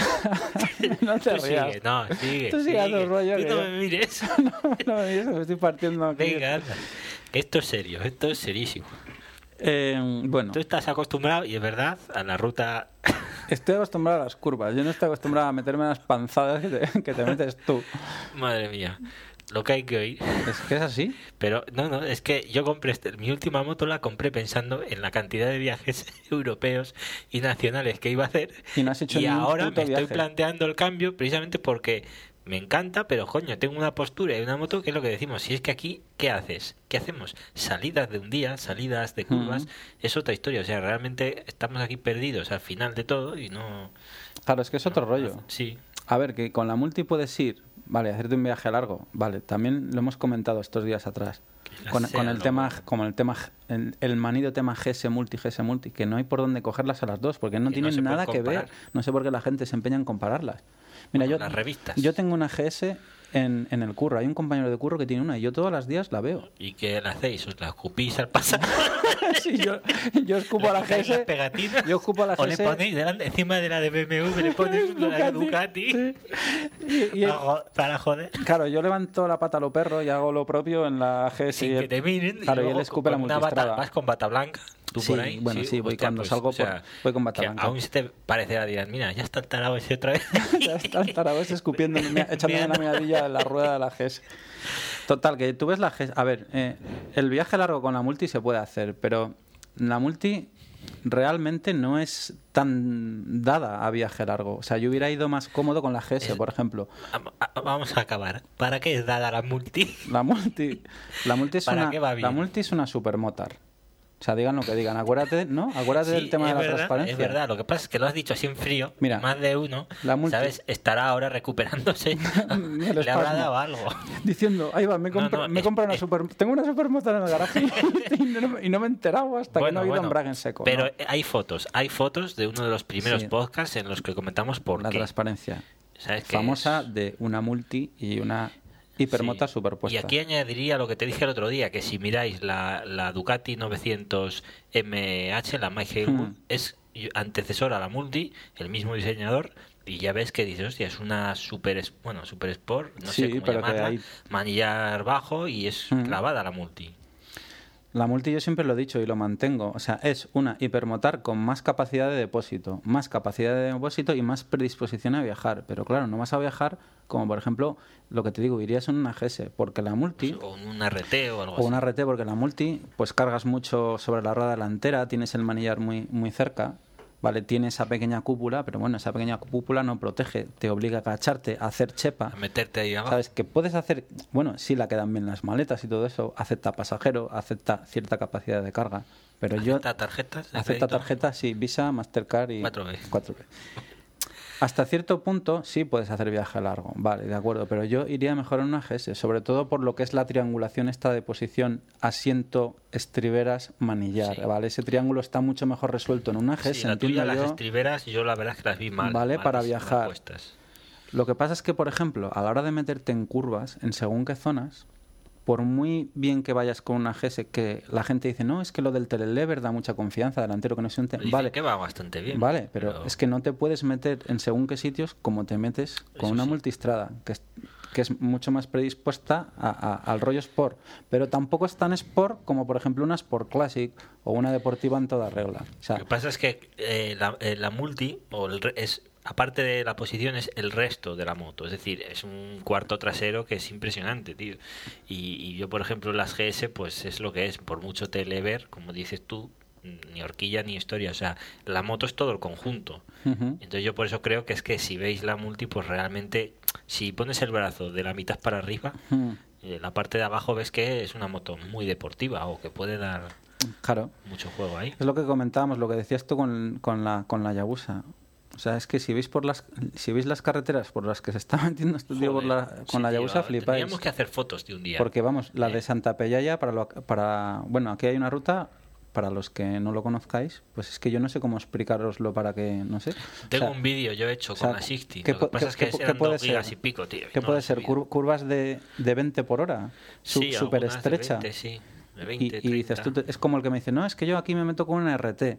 Y dices, pues Sí, vale, macho, por te puedes meterte, meter, te puedes meter con una, con una, con una Triun, ¿cómo se llama la con grande? Rocket 3. Con la Rocket 3. Dos en Canarias. Vale, dos en Canarias. Pero te va a venir un tío, lo que te digo, con, con un Scoopy o con una Sí, 16. o con una 60 detrás. y no es que te dé pal pelo, que tampoco se trata de eso. No, pero que, que Pero tú bueno, vas a ver pero- cómo el tío está riéndose con la mano, una mano detrás y la otra en el gas y ya está. y ya Sí. está, y tú vas a estar más cada cosa.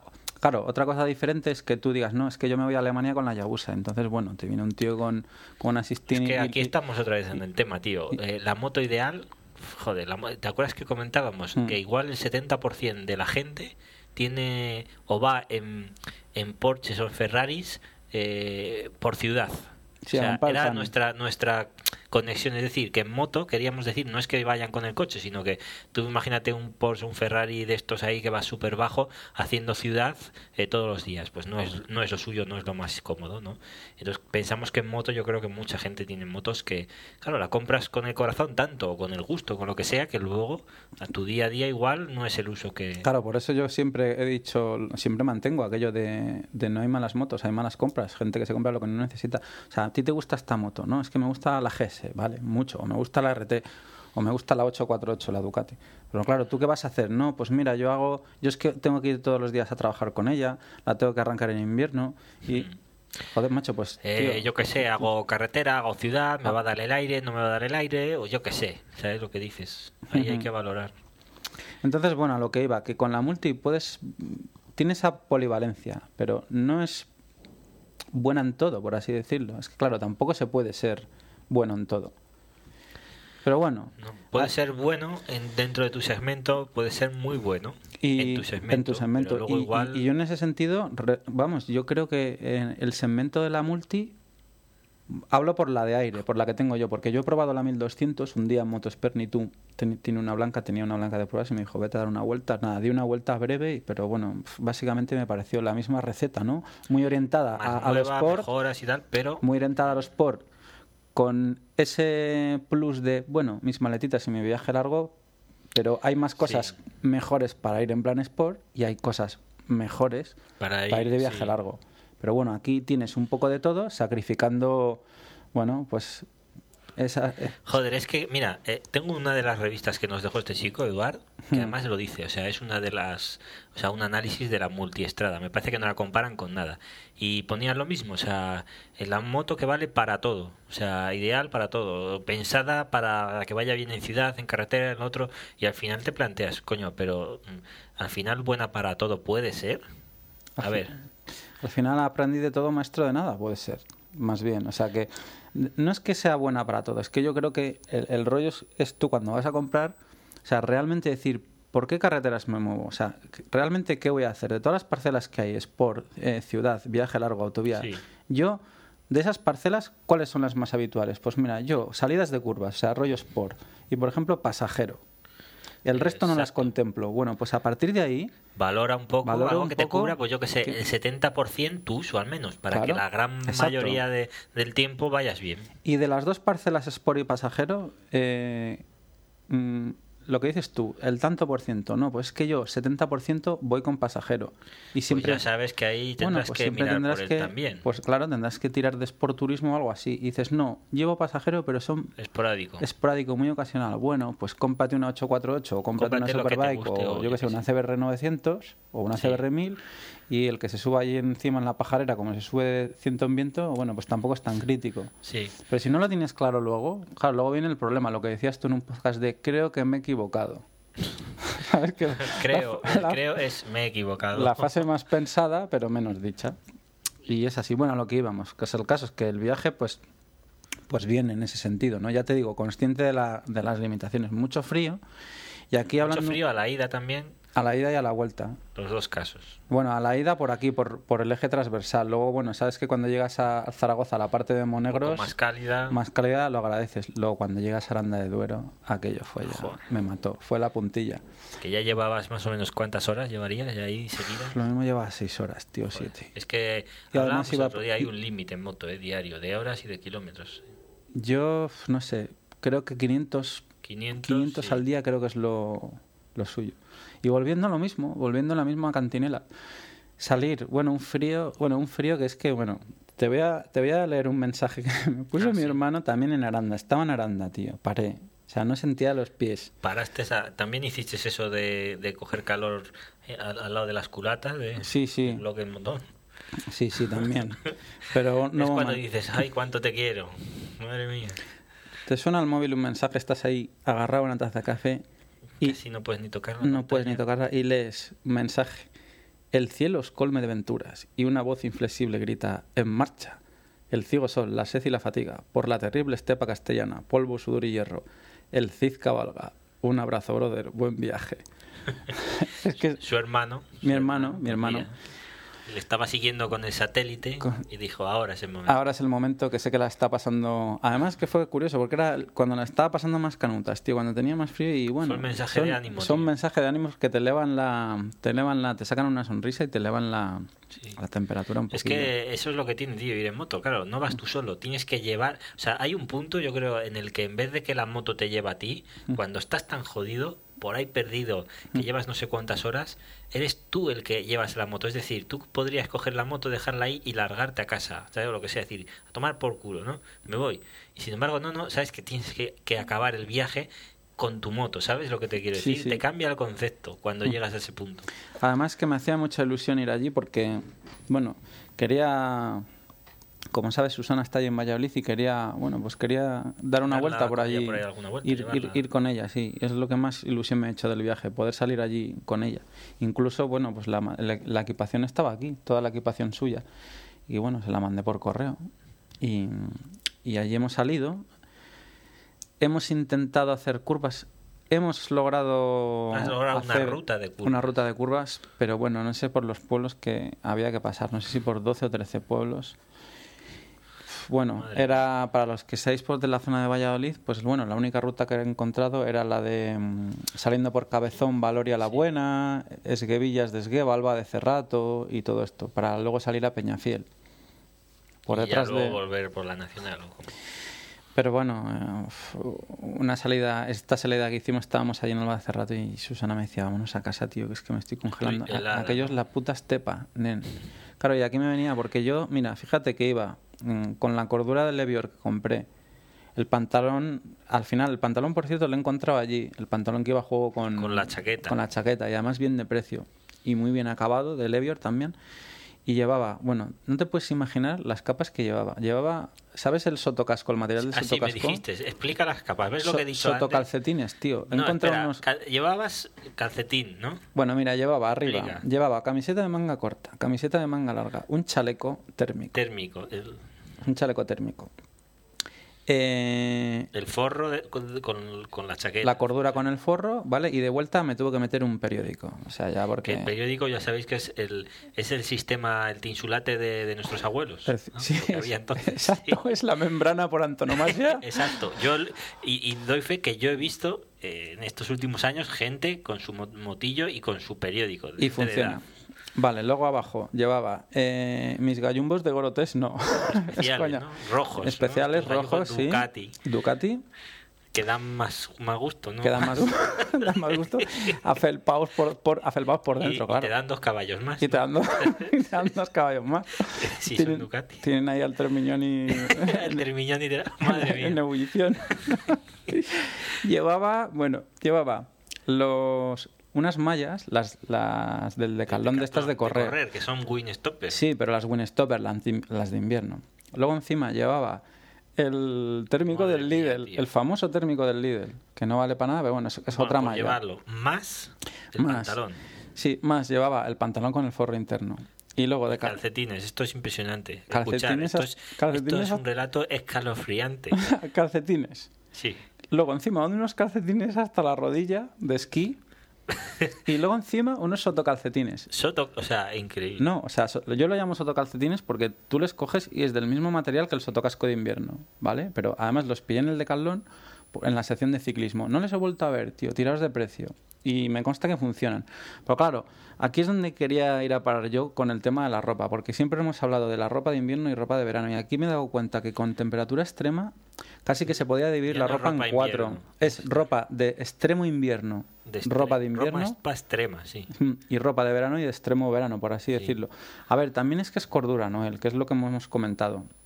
O sea, el paso por encima entiendo que es ya membranas, gorotés. Sí, son las marcas principales, las membranas de, de más pasta y las que usan pues las marcas Yo creo que mm, más grandes. claro, también es un poco pues aquello em, cuando llegas a pues eso a Castilla, a las planicies, pues al no hay nada que te frene. no hay nada que te frene la orografía, pues no acompaña porque te, todo el viento, todo lo poco que haya, pues te lo vas comiendo, te va enfriando, enfriando, enfriando. Es verdad, ese es, ese es el punto jodido, tío. Joder, porque hemos salido aquí y yo he pasado calor, tío. Sí, es que aquí está hablamos- es lo que hablábamos y lo que acabas de decir de las ropas, que realmente lo piensas y depende un poco de, de la zona, seguro que en Andalucía, que ya sé que hay también zonas frías, pero, pero mucha gente dirá, va, yo voy hasta sin forro en invierno, depende cómo sea el día. Pero sin embargo vas ahí a Centro Europa y ya sabes que allí los sistemas conectados de ropa Sí, ropa térmica calefactable, sí. a la moto pues es lo más habitual. Claro, y ahí arriba la gente sale, tío. O sea, Es que, ¿cómo bueno. sales si no- Sí, pues si- yo creo que tienen que salir gorotes. Gorotes y. Sí. Bueno, ya ves, las Ruka, toda esta marca y estas chaquetas que tienen, las buenas no bajan de los mil euros. Claro, O sea ropa de que mucha calidad y muy cara. Una chaqueta mil euros, que no es de piel, Mm. para que veáis, o sea, realmente, claro, ahí hay niveles. Y yo creo que un poco lo que comentabas tú, o sea, está el verano perforado, el verano de chaqueta, sin perforar. Sí, o sea, está el verano, el verano está. aquel tórrido de calor que te cueces, que es que tiene que ser todo cuanto más perforado mejor. Luego está el verano que hace calor, que bueno, que vas con una Una chaqueta, chaqueta igual con algunos windzippers de estos para entrar el aire. para entrar o- al aire o con algún forro interno que te has podido quitar, que la puedes estirar un poco en Sí. entretiempo en otoño. Y luego tienes la cordura, que entiendo que es para invierno, Invierno según qué zonas aquí. O sea, es que aquí Gorotés yo creo que no hace falta. No, porque claro, es lo que decíamos, que eh, si lo analizas, sabes que sí, que en invierno Bueno, aquí- habrá algunos días que vas a, pasar aquí frío. estamos para los que Pero os incorporéis pocos. al podcast, estamos en Gerona, entonces bueno, aquí las temperaturas de invierno son, Son- bueno, son frías. son en teoría frías, son más suaves en teoría, exceptuando el anterior invierno. El anterior invierno tuvimos las nevadas y eso que fue, bueno, yo lo considero una excepción. Pero claro, aquí con cordura Pero claro, nosotros salimos en moto, pero es que Mm. hubo gente que durante tres meses no pudo salir en moto por sus ne- por las nevadas en su zona. O sea, que, que aunque aquí haga frío, que hablamos de frío por debajo de 0 grados y tal, pero yo, por ejemplo, sales a veces y a 5 grados o, a 2 grados y sales en moto. ¿Sabes? Que en muchos sitios pues no, no lo, se lo podrían plantear. Y bueno, pues en fin, hacerte esa puntualización de la, La ropa. de la ropa. Y nada, pues eso, pocas curvas, mucho frío, pero bueno, pues mira, ya te digo, la ilusión de poder montar con... A ver, lo importante de esto es, la pregunta al millón es, cuando llegaste allí, o, o incluso cuando llegaste aquí, después de todo el viaje, al día siguiente, ¿vale? Porque eh, por la noche, pues ducha caliente, cama y a trabajar, pero cuando día siguiente- trabajo, ¿estabas pensando en la moto? Al día siguiente quería salir Eh, en moto. ¿Ves? Esto, Y, y yo esto chicos, es una cosa que luego, es que... pen- luego pensé, luego pensé realmente, dije, tío, Esto es amor. estás- no, amor no, esto es enfermedad pura. Enfermedad. esto no es amor, esto es Es malaltía verdad. que llamamos El aquí. virus que decía que... Esto es un puto virus, tío. Es que al día siguiente, no, tenía ganas de moto, pero tenía ganas de curvas. Hombre, normal. Pero sí, sí, es que es eso, tío. Es, es una cosa que el día que estás con la moto, ya acarreando la moto, estás hasta los huevos. Es que es y luego eso. al día siguiente tú estás sentado diciendo. acertado con la palabra. No es conduciendo, es acarreando. Me parece que la llevas en la espalda. Es lo que te digo, tú estás en el punto que sales con toda la ilusión y ya cuando llevas ciertas horas o kilómetros es cuando ya en vez de llevarte la moto a ti, tú la vas llevando porque no la vas a dejar por ahí. Tienes que acabar de llevarla a casa, ¿no? Pero sí, sí, cuando ya al día siguiente estás pensando en curvas y en moto, yo creo que, que es que has hecho Mm. lo correcto, ¿no? Y bueno, también enseñé la moto en casa, que no la habían visto y tal. ¿Qué te dijeron? Así, palabras de los que no saben, por ejemplo. tu Sí, bueno, les gustó. abuelos o así. Les gustó, les gustó bastante. Bueno, mi hermano, mi hermano mayor ya tiene un compañero, bueno, tiene un amigo que ya desde hace mucho tiempo creo que ha tenido varias GS y bueno, se le parecía así el concepto bastante y tal y sí que les gustó. Bueno, mm, la otra no la habían visto, las por mil, ¿no? En foto. ¿no? En foto di una vuelta a mi sobrinillo, me quedó mi hermano Alejandro, el de los mensajes, que bueno, en fin, me supo mal no sacar tiempo para dar una vuelta, pero yo, no sé, mejor si... me Pero bueno, si, te, si se, te la puede comprar si quieres. Claro, sí, no. mejor que se venga aquí, tío. Sí, yo que creo se que es venga aquí propio. a pasar unos días o algo y, y aquí sí que se llevas, puede salir. sí. Y, y aquí sí que hay buenas rutas y, y, y podemos montar en moto. Y nada, pues lo, lo que te digo, pues unos días allí, como siempre... al- Aprovechaste de portillos y demás para poner, para coger energías. ¿no? Sí, algo. aproveché, bueno, para los Cocido, que no lo sepáis, cocido los también. portillos son unos bollos típicos de allí, el arrabal Unas de portillo, pastas, sí. unas pastas y tal. Sí, cayó el primer cocido, buenísimo, en casa de mi hermana, algo... mm, Mi hermana Ángeles, mm, un cocido espectacular. Joder, qué bien. Y nada, también pasé por la biblioteca, como es costumbre... Es que ahí hay mucho surtido, tío. Me encontré el Más libro de, de Nani Roma, tío. Y no, más que aquí no, es que aquí no soy de ninguna biblioteca, no sé, digo. Sí, o bueno, si aquí sí, pero es que no hay... No hay tanto. No hay tanto. De motos... Bueno, aquí pillé el del Chicho Lorenzo ahí este. escucha, hay tradición, tío, del motor. Es curioso, porque son zonas que dices, claro, igual no es lo más propio, pero hay tradición. Mm, Bueno, es que lo que pasa es que la biblioteca allí, la biblioteca, hay una biblioteca pública en Valladolid que es bastante grande. O sea, es un está pasote ya de. tiene ajá, un es buen catálogo. Es una biblioteca y la verdad es que es impresionante. Y allí pillé el libro, la biografía de Nani Roma, que fue, bueno, ganó el París Dakar en el 2004. Muy interesante. También la leí, bueno, deprisa y corriendo los últimos días, pero muy bien. O sea, explica unas cosas también. Este es otro Cuenta, libro. cuenta, no, es que el otro día me dijiste alguna que dije, hostia. Joder, pues ahí, bueno, eh, Nani Roma este las, las, las liaba, pero, pero gordísimas. Bueno, Es eh, otro de los también de los de del car de, de ¿cómo se llama esta chica? De, de Torpes para Todos, ¿no? ¿Eh? De lo del carnet, de lo del carnet sí que era torpe. del club de... Sí, bueno, intentó alguna licencia para poder correr, se tuvo que falsificar. Luego intentó, bueno, claro, es que resulta que yo no lo sabía y resulta que tú para sacarte la licencia de enduro necesitas carnet de conducir. Porque Supongo- se va por zonas que a veces, claro, igual no es pista, sino es vía vía pública. Y, y claro, no. El tío decía, joder, hostia, me tengo que sacar el carnet. Intentó hacer una medio falsificación de un carnet o algo, pero vamos, era tan torpe, ¿sabes? Que, Ya al verlo... que aquello no coló. mira, Y total que el tío se ve que se presentó en la autoescuela y dijo un lunes, no rollo un lunes, y necesito El carnet el ya, carnet ya. ¿Ni cuándo hay examen? Y el viernes. Dice, bueno, haz un test, falló todas. Ni una. Y dijo, tú, y tú, dice, ¿y tú te, te vas a examinar y tal. Dice, bueno, toma estos test, vete a casa.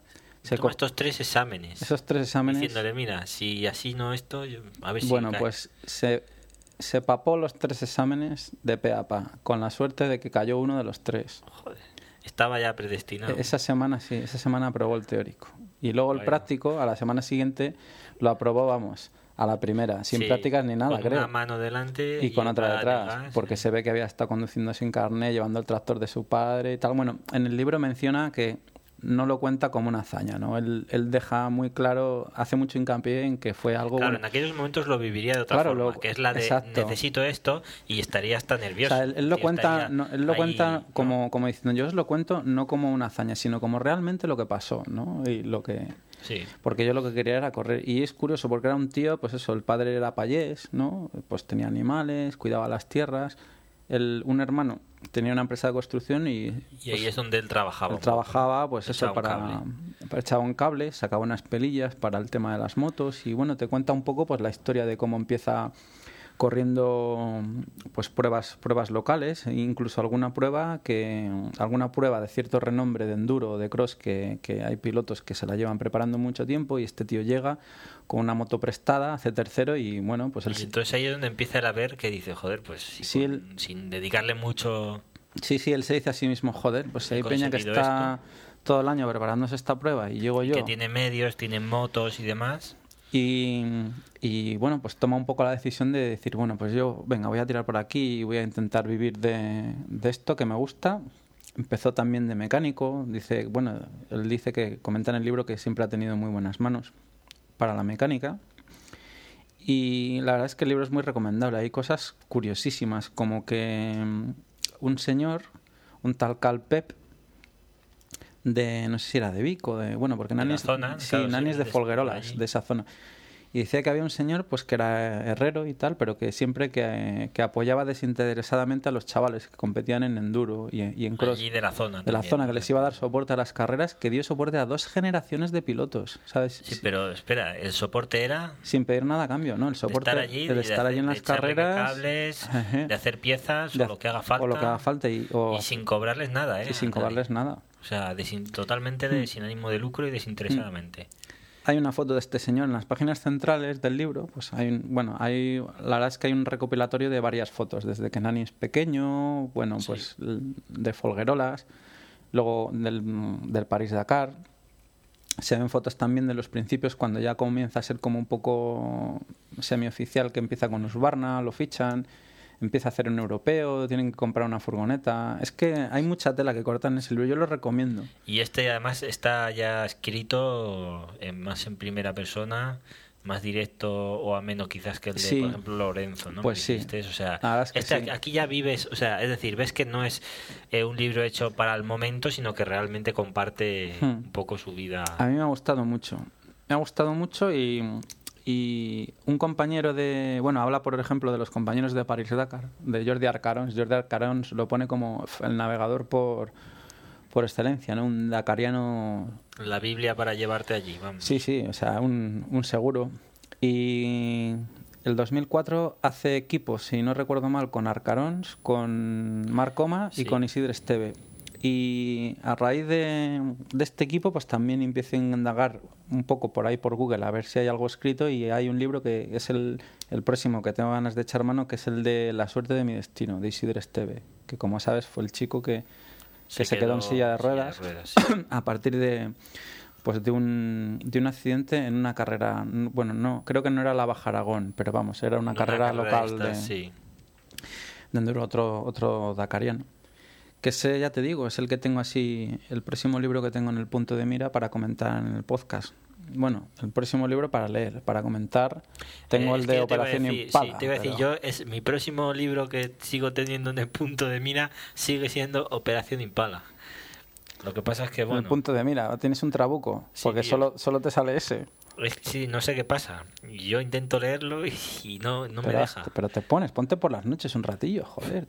Sí, sabes que, bueno, al principio llegaron las revistas estas de motos. Vale, y, ya se acabó. Y, luego todo el día pensando en las chicas, pues al final, joder, se te va, se te va la, la concentración, pero bueno, ya, ya, ya le daré yo un buen viaje y bueno, a ver, y os comentaremos Operación Impala. Hostia. La verdad es que es interesante también. Mm. Bueno, uf, Noel, hora y 23. Nos queda, Eh, nos aún- queda el ralentí. sí, Vamos a no, poder pero- met- no, no, pero ya Vamos sabes a poder que meter ya- todo. Sí, ya sabes que ampliamos el programa. O sea, ya son dos horas de, de podcast para disfrute de todos nuestros oyentes. Bueno, venga, al Así ralentí. que ahora metemos ralentí. Venga, enciende la cacharra. Vale.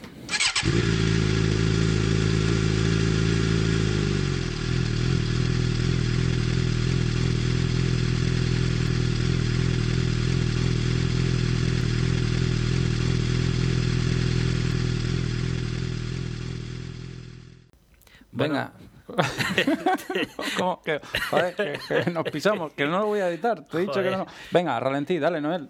Vale, ya está. Ralentí. Empezamos. Empezamos. Eh, en esta sección, Ralentí, vamos a comentaros hoy que, que Alberto ya no puede decir de su moto eso de se vende multiestrada siempre en garaje, Nun- nunca en circuito. nunca circuito. Ya no lo puedo decir porque Bueno, ayer, ni yo ni tú. Yo tampoco, es verdad, pero bueno, ayer entramos Ayer en salimos y circuito. entramos en circuito. Lo que pasa es que, bueno, Impresionante, ¿no? impresionante. No veáis qué tiempos hicimos. Sí. eh, lluvia, sol. Solo dimos una vuelta cada uno. Sí, dimos una vuelta, pero bueno, dimos, o sea, dicho así, nos dimos una vuelta en circuito. Pues, Bueno, eh, Entramos en. Bueno, hicimos la rutilla esta, hostia, mola, la de San Hilario. Sí, eh, gusta, sí. Para Eh, arriba, para abajo. y eso que fue un día que tampoco, pero bueno. Pero sí, yo tenía ganas de curvitas y Sí. tal. Y luego nos Claro, es que yo bajamos había, a. estado, había estado, claro, hace varios fines de semana, como tú estabas por ahí por esos mundos de, de, De de los mantecados y de los cocidos y todo esto, pues claro, yo qué iba a hacer, pues irme por ahí. Y nada, me fui por la zona a ver el circuito de la selva, o el circuito de la selva, que es, eh, diría, el único, primer y único circuito que, no sé, que quiere ser un poco más que los de karting de la, de la costa, ¿no? Sí, y que no llega a un circuito mundialista, No, no, evidentemente. para por, lo, nada. por lo que No, vimos. va. Circuito de la Selva que estaría ubicado en la localidad de San Feliu de Buixalleu, sí, cerca de Hostalric, cerca de Hostalric, sí. Blanes, bueno, y cerquita de la provincia de Barcelona, un paso, ¿no? Y yo, claro, había oído hablar de algún amigo que había llevado moto, claro, todos decían, había visto que no era muy grande y fui a echar un vistazo total, que estuve allí un día, que había movimiento y, y le dije, pues a, a Alberto, te dije, ¿no? Digo, oye, ¿quieres que pasarse por aquí. que vayamos a mirar? Y- Bueno, la verdad es que este circuito también ha estado muy comentado en los foros porque ha habido mucha polémica. Sí, Oficialmente, bueno, va si hay gente haciendo tandas, oficialmente no está abierto, por lo que se ve. Dieron la licencia de construcción, denegó, denegó el ayuntamiento la de apertura. Bueno, el caso O es que sea, nosotros... te da la licencia de construcción, pero luego No te, te dan la de deniega la de apertura. ¿sabes? Unas movidas estas muy raras de que si tú me has dicho, que si yo no sé qué, que si Hmm. ahora han venido unos a pegarme del pueblo, que si, ¿sabes? Que si me han No sé si hecho estuvo tal, que son de, unos hasta de rollos. huelga de, hombre, de hambre y todo, debió hacer el, Bueno, no sé. El caso es que se ha hablado de todo, que si... No sé, es que... Sí, bueno, nosotros fuimos a preguntar. allí, que sí, sí, que la polémica del ruido, por cierto, yo os lo diré que aún yendo con gente, porque el otro día no había nadie, pero cuando fui yo había gente haciendo tandas eh, desde carre- la carretera que está al lado, no se oye nada, porque el circuito queda un poco más bajo. Y el pueblo más cercano está a tomar por culo, para que nos entendamos. O sea que no, no pueden decir No que pueden genere decir que- molestias. sí. Bueno, el caso es que, como os decimos, pues hay mucha polémica con este circuito. eh, ya os digo, en los foros se habla mucho que si pasa esto, la culpa es del alcalde, la culpa es de no sé quién, que si no, bueno, que si está Momelo detrás. Sí. Decían que hay Bueno, muchos yo rumores. al verlo ya he visto que no está Momelo detrás. No, porque no creo. le quita. A ver, es. Bueno, el circuito es majo, es majo. Lo que pasa es que, bueno, ahora mismo. un poco mal diseñado, quizás. No tiene. No, lo que pasa es que yo no le veo que tenga muchas excavatorias y, y no es realmente no es un circuito para moto grande. Yo lo veo más un circuito como para scooter grande, tipo T-Max. Sí, pit o pit bikes, scooters preparados, o, tipo Truston, unas Truston ahí, que no. Sí. Lo que pasa es que, bueno, Con una 600 no creo que es pases un de poco segunda. extraño. Podéis verlo en la web suya, que tienen, o sea, si miráis en internet Circuit de la Selva, eh, o, o buscáis, que es lo que hice yo por Google, para ver un Mm. poco los trazados, realmente lo que es un circuito que cuando entras en la puerta tiene una pequeña recta, una curvita, y luego eh, cuando bajas otra vez, coges la parte otra vez, digamos, sur o este, no sé cuál sería, tienes allí al final todas las curvas pegadas. Entonces es un poco extraño, porque claro, para no tener una gran recta, pues yo digo, no sé, hazlas todas, ¿sabes? Claro, no Más tiene una gran recta, que la recta larga que tiene encima es la de atrás, no es Claro, la entonces, principal. Sí, no, eh, no sé, es un tanto extraño. Pero luego estaba más el tema que vistes tú cuando entraste la primera vuelta, lo del asfalto. Lo del asfalto, ahora mismo está bueno. Eh, allí no había nadie. Cuando entramos salían dos motos que debería- debían haber hecho Sí. unas tandas y tal, y hablamos con un señor que debía ser. Ese El era el comisario comisario, de el pista, comisario sí. de pista, ¿no? Eh, Bueno, comisario de pista para todo. Estaba todo. limpiando su, su Megán. su Megán, sí. Y claro, porque ese día es que no había ya. Bueno, era la una y pico, también hay que decirlo que eran casi las dos. ¿no? Y no había nadie ya. Y bueno, estuvimos charlando con él y... Muy bueno, pues, amable, por cierto. Nos explicó, sí, bueno, pues este es el tema, bueno, nos dio su versión y tal, que y es lo que comentábamos, ¿no? Independientemente de quién tenga razón o no, por qué se abre, por qué no se abre, bueno, aquí el que paga el pato es el usuario, que Sí. puede hacer disfrute de esas instalaciones y... Así que, oye, sean como sean, eh, cuantas más, mejor. Hmm. ¿No? Y yo creo No- que es no un hay circuito... 40.000 bares. Es un circuito majo. lados. Comentamos, digo, podemos entrar a verlo y mm, dice, sí, sí, dar una vuelta, ¿qué tal? Yo entré, bueno, despacio y bueno, ahora hay mucho parche, se lo comenté, él nos dijo que es que en principio habían tirado un asfalto, que había quedado muy bien, Pero que los coches. muy los- caro, un asfalto muy caro, que luego tuvieron que volver a hacer como unos parches sonorreductores, Así que se lo pedían. Luego. que se lo pedían y que ha quedado, que ha quedado mal, que eso en caso de estar todo legal dice que tendrían que volverlo a reasfaltar. Sí, lo que se ve desde fuera parece que no es muy ancho y ahí sí, la anchura está bien, es decir, está de Mm. sobras para con la moto adecuada pasártelo bien, es decir, pues sí. Eh, luego de precio nos dijeron que más o menos parece que eran 25 o 30 euros la primera tanda, ¿no? Y la siguiente es 20. La siguiente es 20. Una cosa así, y creo que por días, eh, un día te puede salir por unas 70 euros, me parece que eran 6 tandas o una cosa así. O así sí que puedes venir con unos amigos. Ellos en su página web, bueno, es un hacer cursos. más que una página web es simplemente una una, una Sí. especie de plana. Pero yo donde- saqué fotos de algún lado, no sé si del Facebook o de algún lado. Hmm. O sea, sé que estuve buscando y vi fotos hasta de cuando hacían las Hmm. el, el asfaltado. ¿No? No, ellos aquí, fíjate, tienen el- la página y tienen un clic aquí para ver cómo llegar y lo que tienen es un, un link de, de Google Maps. Mira, ves, ¿Ves? el- Que te lo muestro aquí en, que- en la- en- en el que se ve el circuito. Lo que pasa es que este trazado Es lo, que, es el- es lo que te comentaba esto es lo que la- hicimos. Esto es lo que hicimos, Noel. Esto Y es lo que hicimos. La, de la recta atrás más larga. Sí, lo que pasa es que hay este angulito que es más tal. Bueno, a ver, yo creo que es eso, que, que puede dar de sí para moto pequeña. Podía haber, fíjate, eh, con las Hmm. tierras que había al lado, podía haber quedado un circuito muy guapo. Muy guapo, Pero bueno. sí, pero bueno. Aquí en Girona, pues también hemos de decir que, que las cosas pues van así, poco a poco y, y bueno. El caso es que, bueno, pues de momento, palabras de eh, uno de los encargados de allí, que de momento las cosas están así. Tú puedes ir por tu cuenta o puedes ir con un grupo de amigos. Y bueno, que hay gente que parece que viene hasta de, de- de más lejos de Barcelona, de. Tarragona y de por Sí, ahí. nos comentó y que lo hacen a nivel particular, o sea, rollo como si tú, un Sí. grupo de amigos... De todas formas, yo vi allí furgoneta de la Cruz Roja, ¿eh? cuando va la gente y tal, Sí. la vi allí lista, o sea que en ese aspecto tampoco... Lo que pasa es que supongo que lo que dices, igual te pueden hacer cerrar el circuito para ti, francamente no es un, no lo veo un circuito peligroso para nada, o sea, porque no es un circuito de velocidad. O Mm. No, sea, es- es, sí. es más para eso, para hacer algún cursillo y para tener ahí alguna moto, una supermoto. Las supermotar algún- pueden dar mucho juego sí, algún ese- rollo así de decir, mira, vamos a tocar rodilla ahí un poquito, ¿no? Vamos a hacer Ujú. algo así. Bueno, más breves al ralentí. Eh, el curso de desmomecánica, si A te ver, parece, comenta, que es lo que le comentaba el link que le mandamos a, a Jordi García cuando pedía información. Sí. Bueno, pues el curso de desmomecánica. Hay un, un usuario, el nick es varón rojo en los foros, es Eduardo Cabrera.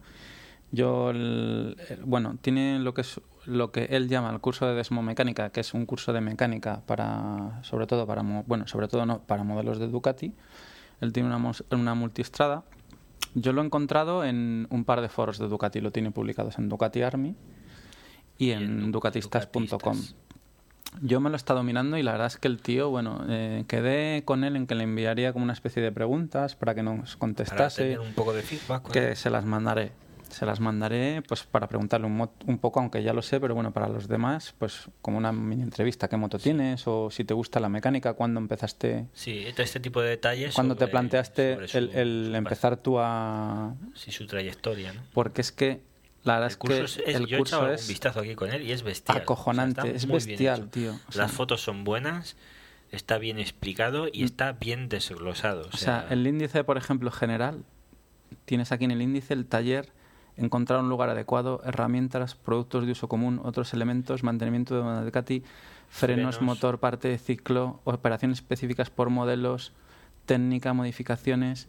La es- verdad es que está muy está trabajado. muy ¿eh? trabajado, muy trabajado. O sea, esto es, un- la verdad es que es un, man- un- manual de taller. Tú vas aquí... Es un man- sí, es un manual de taller hecho por un particular. Hmm, Ya os digo, lo tenéis en Ducati Army y en ducatistas.com. Yo dejaré el link, por ejemplo, a, bueno, a los dos Ah, foros o- para sí, que no, no, te- no haya que no haya problemas, favoritismo. favoritismos. Pero bueno, aquí puedes, por ejemplo, cambio de aceite y filtro, lo necesario, lo las llaves. y fotos, pero es que las Mira, fotos- Tiene la misma ecotécnica esta, lo de sí, la echar que el tienes aceite tú, que lo de yo. echar el aceite. Y bueno, todo súper explicado. Las fotos son realmente Son buenas, nítidas, buenas. son muy Sí, buenas. Sí, porque es la moto real y la foto in situ, o sea, están muy bien. Mm, todas las explicaciones. Si tiene que apuntar algo dentro de una foto, un tornillo especial, una pieza que tienes que mirar, una marca en la que tienes que hacer Que coincidir fijarte. otra pieza, te lo indica, ¿sabes? O sea, debe pasar la foto, supongo, por un Photoshop, por, por un editor y, y marca una flecha encima de la foto. O sea, muy bien. La verdad es que es una pasada. Por ejemplo, mira, vamos aquí a mirar algo, bueno, algún Cambio. cambio de líquido de freno. Vamos a mirar algo más complicado, como por ejemplo revisión de horquilla, o sea, reglaje de válvulas. Vamos a mirar reglaje de válvulas. ¿Ves? Aquí por vemos una foto, por ejemplo, en el que tenemos el clásico bastidor multitubular de Ducati, Sí, es- rojo, y detrás el motor, o sea, bueno, los dos cilindros es- abiertos por el lado de las correas. por el lado de las correas y, bueno, vemos las se ven las poleas, se ven las correas y, y efectivamente tiene el- dos marcas, o sea, ha hecho eh, dos circulitos amarillos en, en la zona de las poleas donde Mm. tendrían que ir, claro, donde lleva su... sí, donde tienes que empezar ¿no? a, sí, las marcas que tienes que enrasar, ¿no? Sí. Aquí, Ahora, por ejemplo, ves, tienes otra foto más de cerca, Sí. donde está la polea. joder, es que son casi o sea, los- fotos macro, son Sí, sí, sí, no, no. Bueno, será está lo- muy bien hecha. A ver, sigue bajando. Mira, por ejemplo, aquí tiene lo que dices tú, tiene eh, una foto que se ve la parte superior de la polea y, y donde él te hace, como, como os digo, pues unas marcas con, con un editor para que tú, por ejemplo, aquí en este caso, pues puedas hacer coincidir las marcas de, las poleas, por ejemplo, del pistón del cilindro horizontal para que se encuentren en el punto muerto superior con las válvulas cerradas y que a partir de ahí ya Exacto. puedas empezar a, a trabajar. Si quieres, mira, voy bajando, ves Sí, las, luego las la, con la- fotos sí, con la llave. Además, todas están nítidas. Son fotos nítidas muy buenas, muy buenas. y sí. muy claras. Estas parece que las ha hecho todas con la multiestrada Con la 1000 multistrada DS, 1000 DS. que es la que parece que tiene este chico, al menos, o, o tenía, no sé. Creo, creo que tiene. Y bueno, como os o sea, sí, mira, comentamos, con las galgas, con las galgas, midiendo, midiendo bueno, el reglaje, o sea, midiendo a ver el, lo que queda, ¿no? la holgura, la verdad es que, bueno, pues una pasada. Sí, está, la verdad es que está muy completo, muy bien. Así que nada, hacer esa recomendación ¿no? de, de este chico de Eduardo Cabrera que se ha pegado, pues ha pegado un trabajo y bueno, pues tiene oye la, generosidad, ¿no? Que es del- también de lo que se trata de compartirlo con, con el resto de usuarios. En este caso, aunque sea Ducati, volvemos a lo mismo, es que realmente el trabajo está muy bien. ¿Qué pasa? Para el resto de motos o motos más generales, estas también nos pueden valer, algunos que he visto yo por ahí, como el de frenos y demás, pueden valer también para otras motos. Es sí, sí. decir, lo que pasa es que en, en motos japonesas, pues ya veis que tenemos eh, igual no un catálogo tan bien especificado, pero sí mucha gente que ha hecho sus pequeños tutoriales, ¿no? Ujú. Entonces, eh, digamos que también puede valer de referencia para gente no ducatista. ¿eh? Lo que pasa es que en el apartado de correas, pues es específico Ducati, pero el resto está bastante bien. Mm. El resto sí, es lo que dices tú, puede, puede, O sea, puede ser vale aprovechado. para todo. Se puede, yo, yo lo que he hecho puede vez un poco. es, en vez de coger un solo tutorial, a veces varios. Entonces yo creo Mm. que esta sería una opción.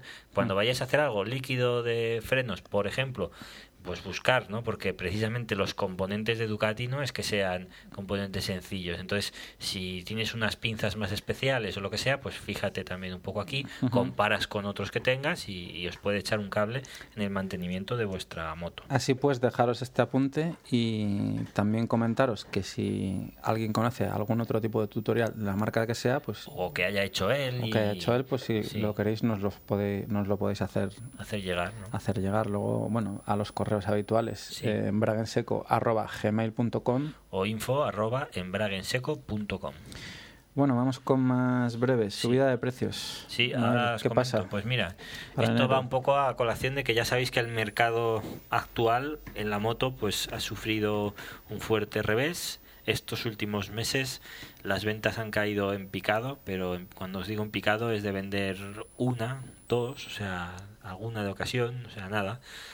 Por mi parte, pues eso ha hecho que yo ahora actualmente ya no estoy en tienda. Llevo la web por mi cuenta, pero ya no, ya no estoy en tienda. ¿no? Algún mecánico más también ha salido y, bueno, eh, las empresas van a, mínimos, ¿no? Es decir, se apañan como pueden y supongo que las más previsoras o las que su economía esté más saneada, pues sí, seguramente habrán limitado ciertas cosas y, iban haciendo. Pero en general, aquí al menos en nuestra provincia, los que conozco yo, eh, de todos, decir que igual hay una persona que, que le va bastante mejor o le va bien, pero porque tiene el negocio pagado, eh, tiene una clientela, sabes, muy concreta, en un sitio muy concreto, eh, no tiene ciertos gastos que, que igual otras, otros talleres soportan, entonces digamos que tiene esa suerte. Pero luego preguntando a nivel nacional a los distribuidores pues eh, más o menos está muy parecido está una cosa muy parada. sí.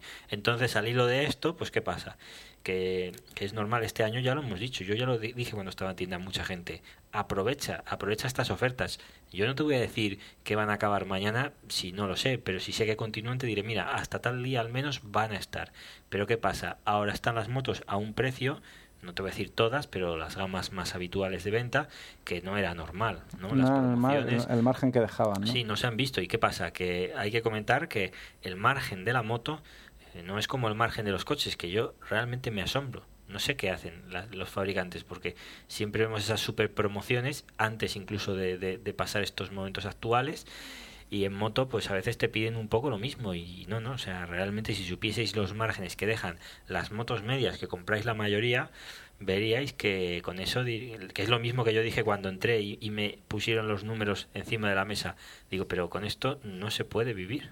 O sea, con lo que deja una moto no se puede vivir. Y de ese de esa cantidad bruta, eh, claro, está, eh, venga, regálame un casco, regálame no sé qué, eh, a la matriculación, lo otro. Por eso llega un momento en que no puedes hacer o incluir tantas cosas, ¿no? Ahora que han llegado a la conclusión de, bueno, como no se vende, venga, pistoletazo para arriba. Ha sido un año, digamos, un poco caótico porque empezamos, si te acuerdas, con la subida de precios de, de los de turno y de, tema de impuestos y motos de 13.000 euros pasan a costar de golpe 15.000. Después de unos meses decidieron bajar un poco y las marcas aprovecharon para, venga, pues ayudamos un poco, bajamos más precios. Luego vino Oliva, algunas lo asumieron, otras no. Eh, ahora llega el punto en que, claro, ¿qué pasa? Ellos tienen sus cálculos y sus, sus estudios hechos y ellos no miran como nosotros igual al día a día de aquí al mes que viene. Ellos hacen sus cálculos de aquí a dos años, a tres, a lo que sea. ¿no? Entonces eh, tienen ya visto pues que, que, el invierno puede ser un poco duro y que ahora el que quiera moto lo poco que venda que, pagar. que se lleve margen. ¿no? Eh, aquí ya la historia es la siguiente, es decir, bueno, volverán al precio normal o, o yo no sé si se basan en esto, es decir, fuera promociones que no deja de que regalen alguna chorrada, hmm. pero que el precio volverá al menos al, punto normal y en principio hay algunas marcas que no voy a citar cuáles, pero que ya prevén un, incremento del 20% aproximadamente. ¿no? Entonces, si esto se lleva a cabo, significa que a partir de enero habrá una fuerte subida de precios comparando con lo que tenemos ahora, que igual no será muy fuerte comparando con lo que era el precio de la moto, pero claro, este año ha sido un poco mal acostumbrado, ¿no?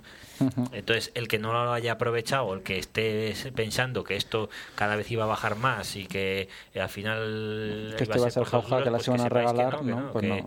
si no aprovecháis hasta diciembre, luego posiblemente os encontréis sorpresas. Y aquí sí que no se puede hacer nada. Si tú tienes una oferta y acaba el día 31, que sepas que el 1 se te va a facturar al precio nuevo. Entonces, es buen momento de aquí a final de año para que aquellos que queráis comprar, sobre todo moto nueva, eh, pues aprovechéis, ¿no? Porque Supongo que el mercado también, bueno, el mercado Luego de el ocasión mercado de será, ocasión se se verá, se sí, se revalorizado e impulsado. Claro. Sí, porque claro, siempre habrá el que te deje una moto tirada de precio porque la necesite, pero yo creo que aquí sí que es un poco también benefici- beneficio para todos porque estaban algunas a, a precios que no eran normales, ¿no? Es decir, eh, no porque, claro, todo tiene su precio. Entonces yo creo que, que esto, bueno, será un poco una forma que hacen las marcas de mirar de, de, de recuperarse, ¿no? Y el que, aunque no se vendan tantas, pues mira, el que, el que la compre, pues la tendrá que pagar, ¿no? Más breves. Sí. ¿Querías comentar, Noel? Uy, no sé si Pues me- se me una- habrá oído bien. Bueno, más breves. Sí, parece que sí. Una errata con la noticia que os dimos en el último podcast sobre la nueva Speed triple. En principio se suponía que iba a ser eh, 1200 y no, es 1050 y ya, ya se puede comprar. Entonces os aprovechamos un poco para comentar que, que bueno, no es solo un restyling. ¿no? Joder, vaya página que se han currado, ¿eh? Sí, sí, sí, un catálogo lo podéis ver en Triumph. en- Catálogo en online Sí, expresamente para este modelo. Sí, si abres abajo lo verás. O sea, por ejemplo, lo que eh, estéticamente se ve muy parecida, quitando Sí. que ahora los faros, los dos ojos, eh, ya son más achinados, ¿no? Más japo, ¿eh? Rollo japo, ¿eh? ¿Van por ahí o qué? Pues sí. Porque eh, no querían romper la, la dinámica, pero, Pero la pero es curioso porque ahora casi casi te imaginas un carenado ahí puesto y podía ser CBR, podía ser, eh, no sé, cuál más eh, una Kawa, una ZX de las de antes, Mm. o sea, eh, conserva escapes. el aspecto, pero ya no es lo mismo. Sí, los escapes han cambiado. Eh, sin embargo, hay que decir que hay mejoras, ¿eh? o sea, que no es un- por eso digo que no es solo, para mí no es solo un restyling, aunque estéticamente se vea parecida. Por ejemplo, empezamos, eh, tema de, de carrocería, ¿no? Aquí te comentan, dicen paneles nuevos, asiento de diseño nuevo, cambia la postura, la postura del asiento es algo más baja, va, eh, se queda en 825 milímetros. Vas como más metido otra dentro. Que... Mm. un poco más metido y más abajo y el peso más abajo entonces más a mano no más fácil para mover el, lo que es el basculante y demás también es nuevo aunque se han, han mirado de que, de que sea estéticamente parecido al diseño anterior Los escapes cambian. Sí, escapes cambiados con bueno, estos menos peso estos tienen un, un acabado más un convenio bonito. con Arrow, ¿no? También los de Triumph. Bueno, es la que les hace los apaños, ¿no? Como por así decirlo. Seguimos con el monobrazo basculante trasero, Rodas más ligeras, un kilo más Exacto, ligeras. sí señor. Más maniobrabilidad en la moto.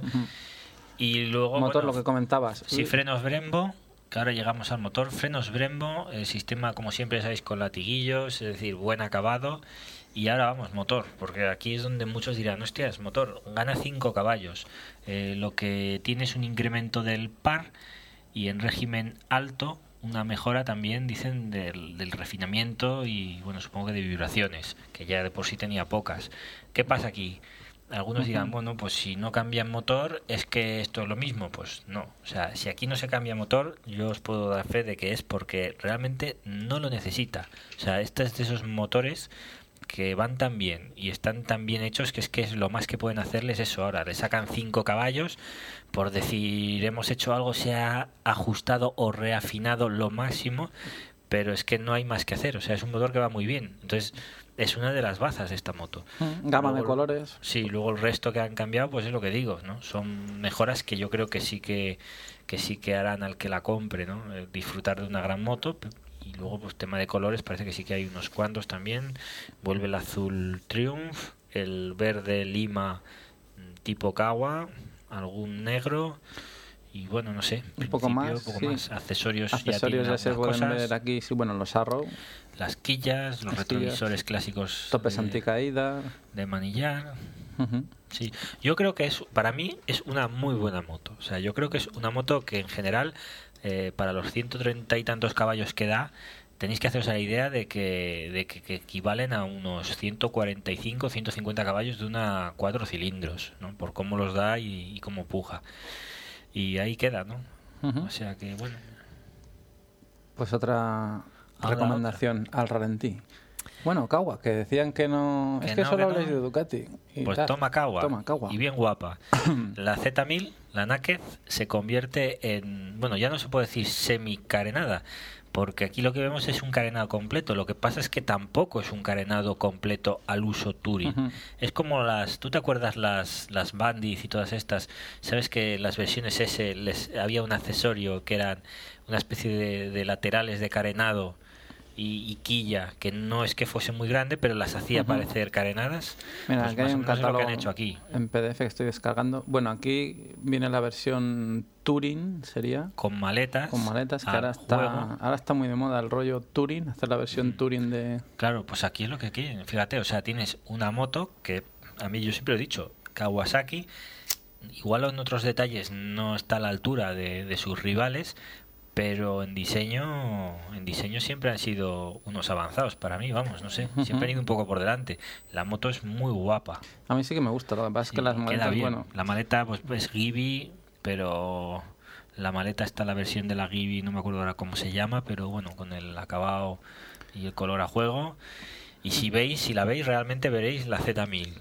Lo que pasa es que, bueno, pues ya con estos retoques, unos escapes bastante majos, eh, con do- salida, me parece que son, es 4 en 2 y parece que son algo más planitos. Bueno, no sé, echarles un vistazo vosotros. Lo tenéis en la página web de Kawasaki, modelos nuevos.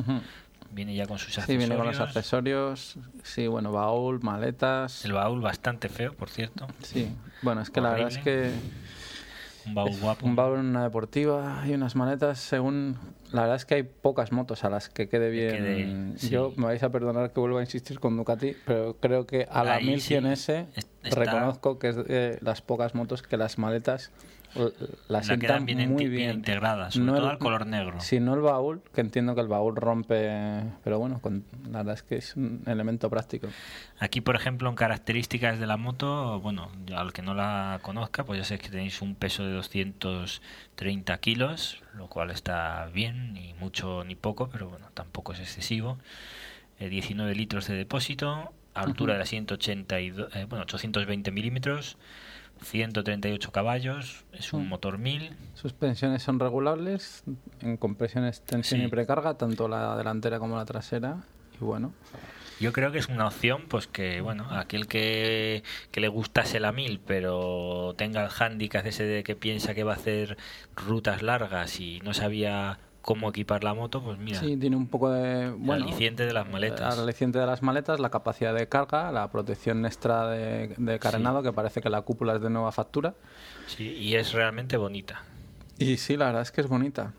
Y bueno, el pasajero, pues la verdad es que no la veo yo una moto. Ahí sí es donde se nota que, Que sigue claro, siendo no una puede deportiva. Bueno, claro, ellos tienen también su gama GT, GTR, ¿no?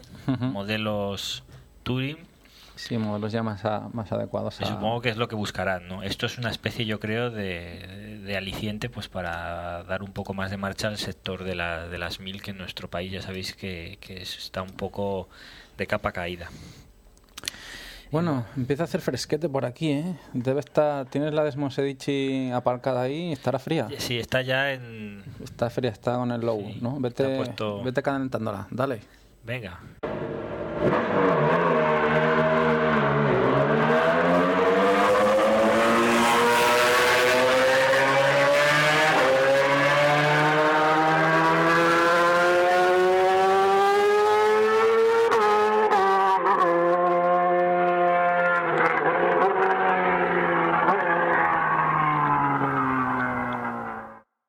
Si después de esta no se calienta, ¿eh? Sí, bueno, ya la habrán calentado en fábrica. ya sabes que allí las meten en banco y ya la calentamos por ti. Sí, no te preocupes, sal a, a fondo ya. Bueno, MotoGP, sección MotoGP. La verdad es que. No sé, es que hay. comentar. Enhorabuena a los premiados. A los premiados. Es que hay mucha tela que cortar, pero por otro lado, bueno, poca cosa que. Poca novedad. Poca, bueno, poca novedad. Lo que pasa es que nos han pillado los podcasts a desmano, porque según Sí, íbamos grabando, entre podcast y podcast es cuando ha ido sucediendo todo. Como ya sabéis, Lorenzín, campeón, bueno, Bueno, se lo ha currado. merecido, se lo ha currado. Es Y que además eh, ya, ya lleva, lleva desde crío el tío en la cabeza con el sí, tema. aunque sabéis que nos cae muy bien, pero hay que reconocer Sí. que No, y cuando alguien consigue su sueño, pues joder, hay que, quitarse el sombrero, tío. No, bueno, solo hay que ver, solo hay que ver las, las, las carreras, ¿no? Las, las clasificaciones. Un cuarto creo que peor puesto y un tío muy regular. Sí.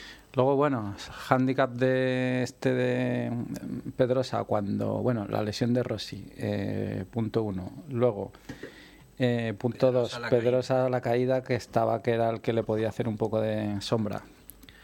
Justo, la verdad es que ahí en ese momento sí que tuvo un poquito de suerte por, por parte pues de, de lo que sea, ¿no? De, de las circunstancias. Y, Y y bueno. a partir de ahí ya pues ha sido un poco mantenerse y bueno, dejar que suceda. Y dejar, sí, dejar que, que pasen estas dos carreras que quedan. Eh, estamos grabando hoy el podcast, como os comentamos. eh, Mañana carrera en sábado, Estoril. sábado 30, sí, mañana hay carrera en Estoril. Los entrenamientos hoy se han En agua. suspendido por agua, entonces eh, pasan a contar los mejores tiempos de los libres. sí, el viernes. ¿Vale? Bueno, más que nada en tema de MotoGP, comentar al final cómo van quedando las configuraciones para los equipos. de los equipos el año que viene. Yo creo que va a estar. eh, El año que viene va a ser una temporada para Mm. no levantarse del asiento, para no perderse ni una. Sí, sí, sí, desde luego.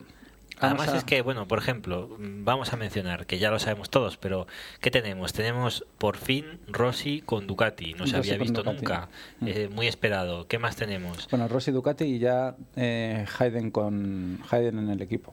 Sí, luego, luego pasamos a Honda. Con la, con, igual Bueno, con vamos- la Prama, va- con vamos, la vamos por los Prama. vamos por los grandes si quieres, Honda, que se eh, hablaba de si saltaba Dovicioso, que sí, que no. Al final tres motos. O sea, al final Pedrosa, Dovicioso, Stoner. Ya empiezan a comentar que el tema Pedrosa Stoner, ¿Qué pasará? ¿qué pasará? Claro, y ahora resulta que Stoner ahora está este final de temporada precisamente cuando encima ya sabía que iba a dejar Ducati, se ha mostrado bastante bien. Ujú. Pero claro, en Ducati, bueno, Rossi como cabeza número uno, Hayden que le pondrán, le pondrán, sí, le pondrán a vender Ducatis Diabel Sí, es que, ah, bueno, eh, en- Hayden más o menos se le podría considerar dentro de Ducati regular. en Texas. Eh, intenta, estar allí, le pondrán sí. detrás de un concesionario y dirán tú aquí a vender. Y luego yo creo que aquí llega el amigo de Rossi. Claro, eh, estos Capirossi. dos estos dos gallos de Honda que pueden, bueno, más que nada comentar un poco la rivalidad que puede haber entre los equipos. En Honda está clara que entre Pedrosa y Stoner pues puede haber ahí y tal. En Yamaha puede pasar lo mismo, porque vale, está Lorenzo, pero Spice es un tío que aprieta y En algunas carreras saca genio. Sí, sí, no le veo como segundo en a Spice, ¿eh? De ni- Lo- yo lo que creo, y ahí es donde igual está el riesgo, es que igual no se deje, ¿sabes? Es decir, eh, mira, este es Ros- el Lorenzo, perdón, campeón.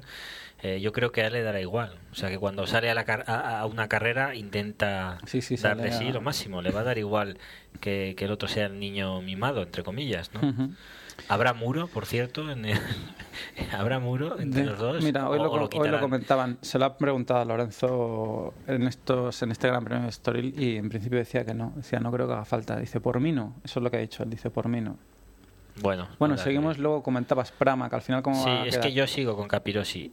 A ver si es la moto, de verdad, Capirossi- y así aguanta un poco más en vertical. Capirosi pasa de, pasa de Suzuki a, a Prama. Eh, Normal, normal porque hay que decir que Suzuki lleva ya mucho tiempo sin evolucionar y bueno, si se va a Pramac, a Ducati Pramac, eh, sabéis que tiene amistad con, con Valentino. Eh, yo no te puedo decir que es que esto le vaya a favorecer ni no, pero yo creo que bueno, si tienes a los amigos cerca, eh, aunque no esté al mismo nivel Pramac que, que la oficial de, de Valentino, pero bueno. Salta, bueno, salta Espargaro, yo creo que eso era de, de cajón. Bajamos todos. ¿Quién es el compañero de Capirosi? Estaba Bautista, que Bautista, Bautista no man- creo que va a eh, seguir en mantiene Suzuki. Suzuki, sí. Sí, no sé quién, no sé Lo que quién no sé es quién ocupa ahora. ¿Quién ocupa la segunda moto de Pramac? No lo tengo muy, muy claro.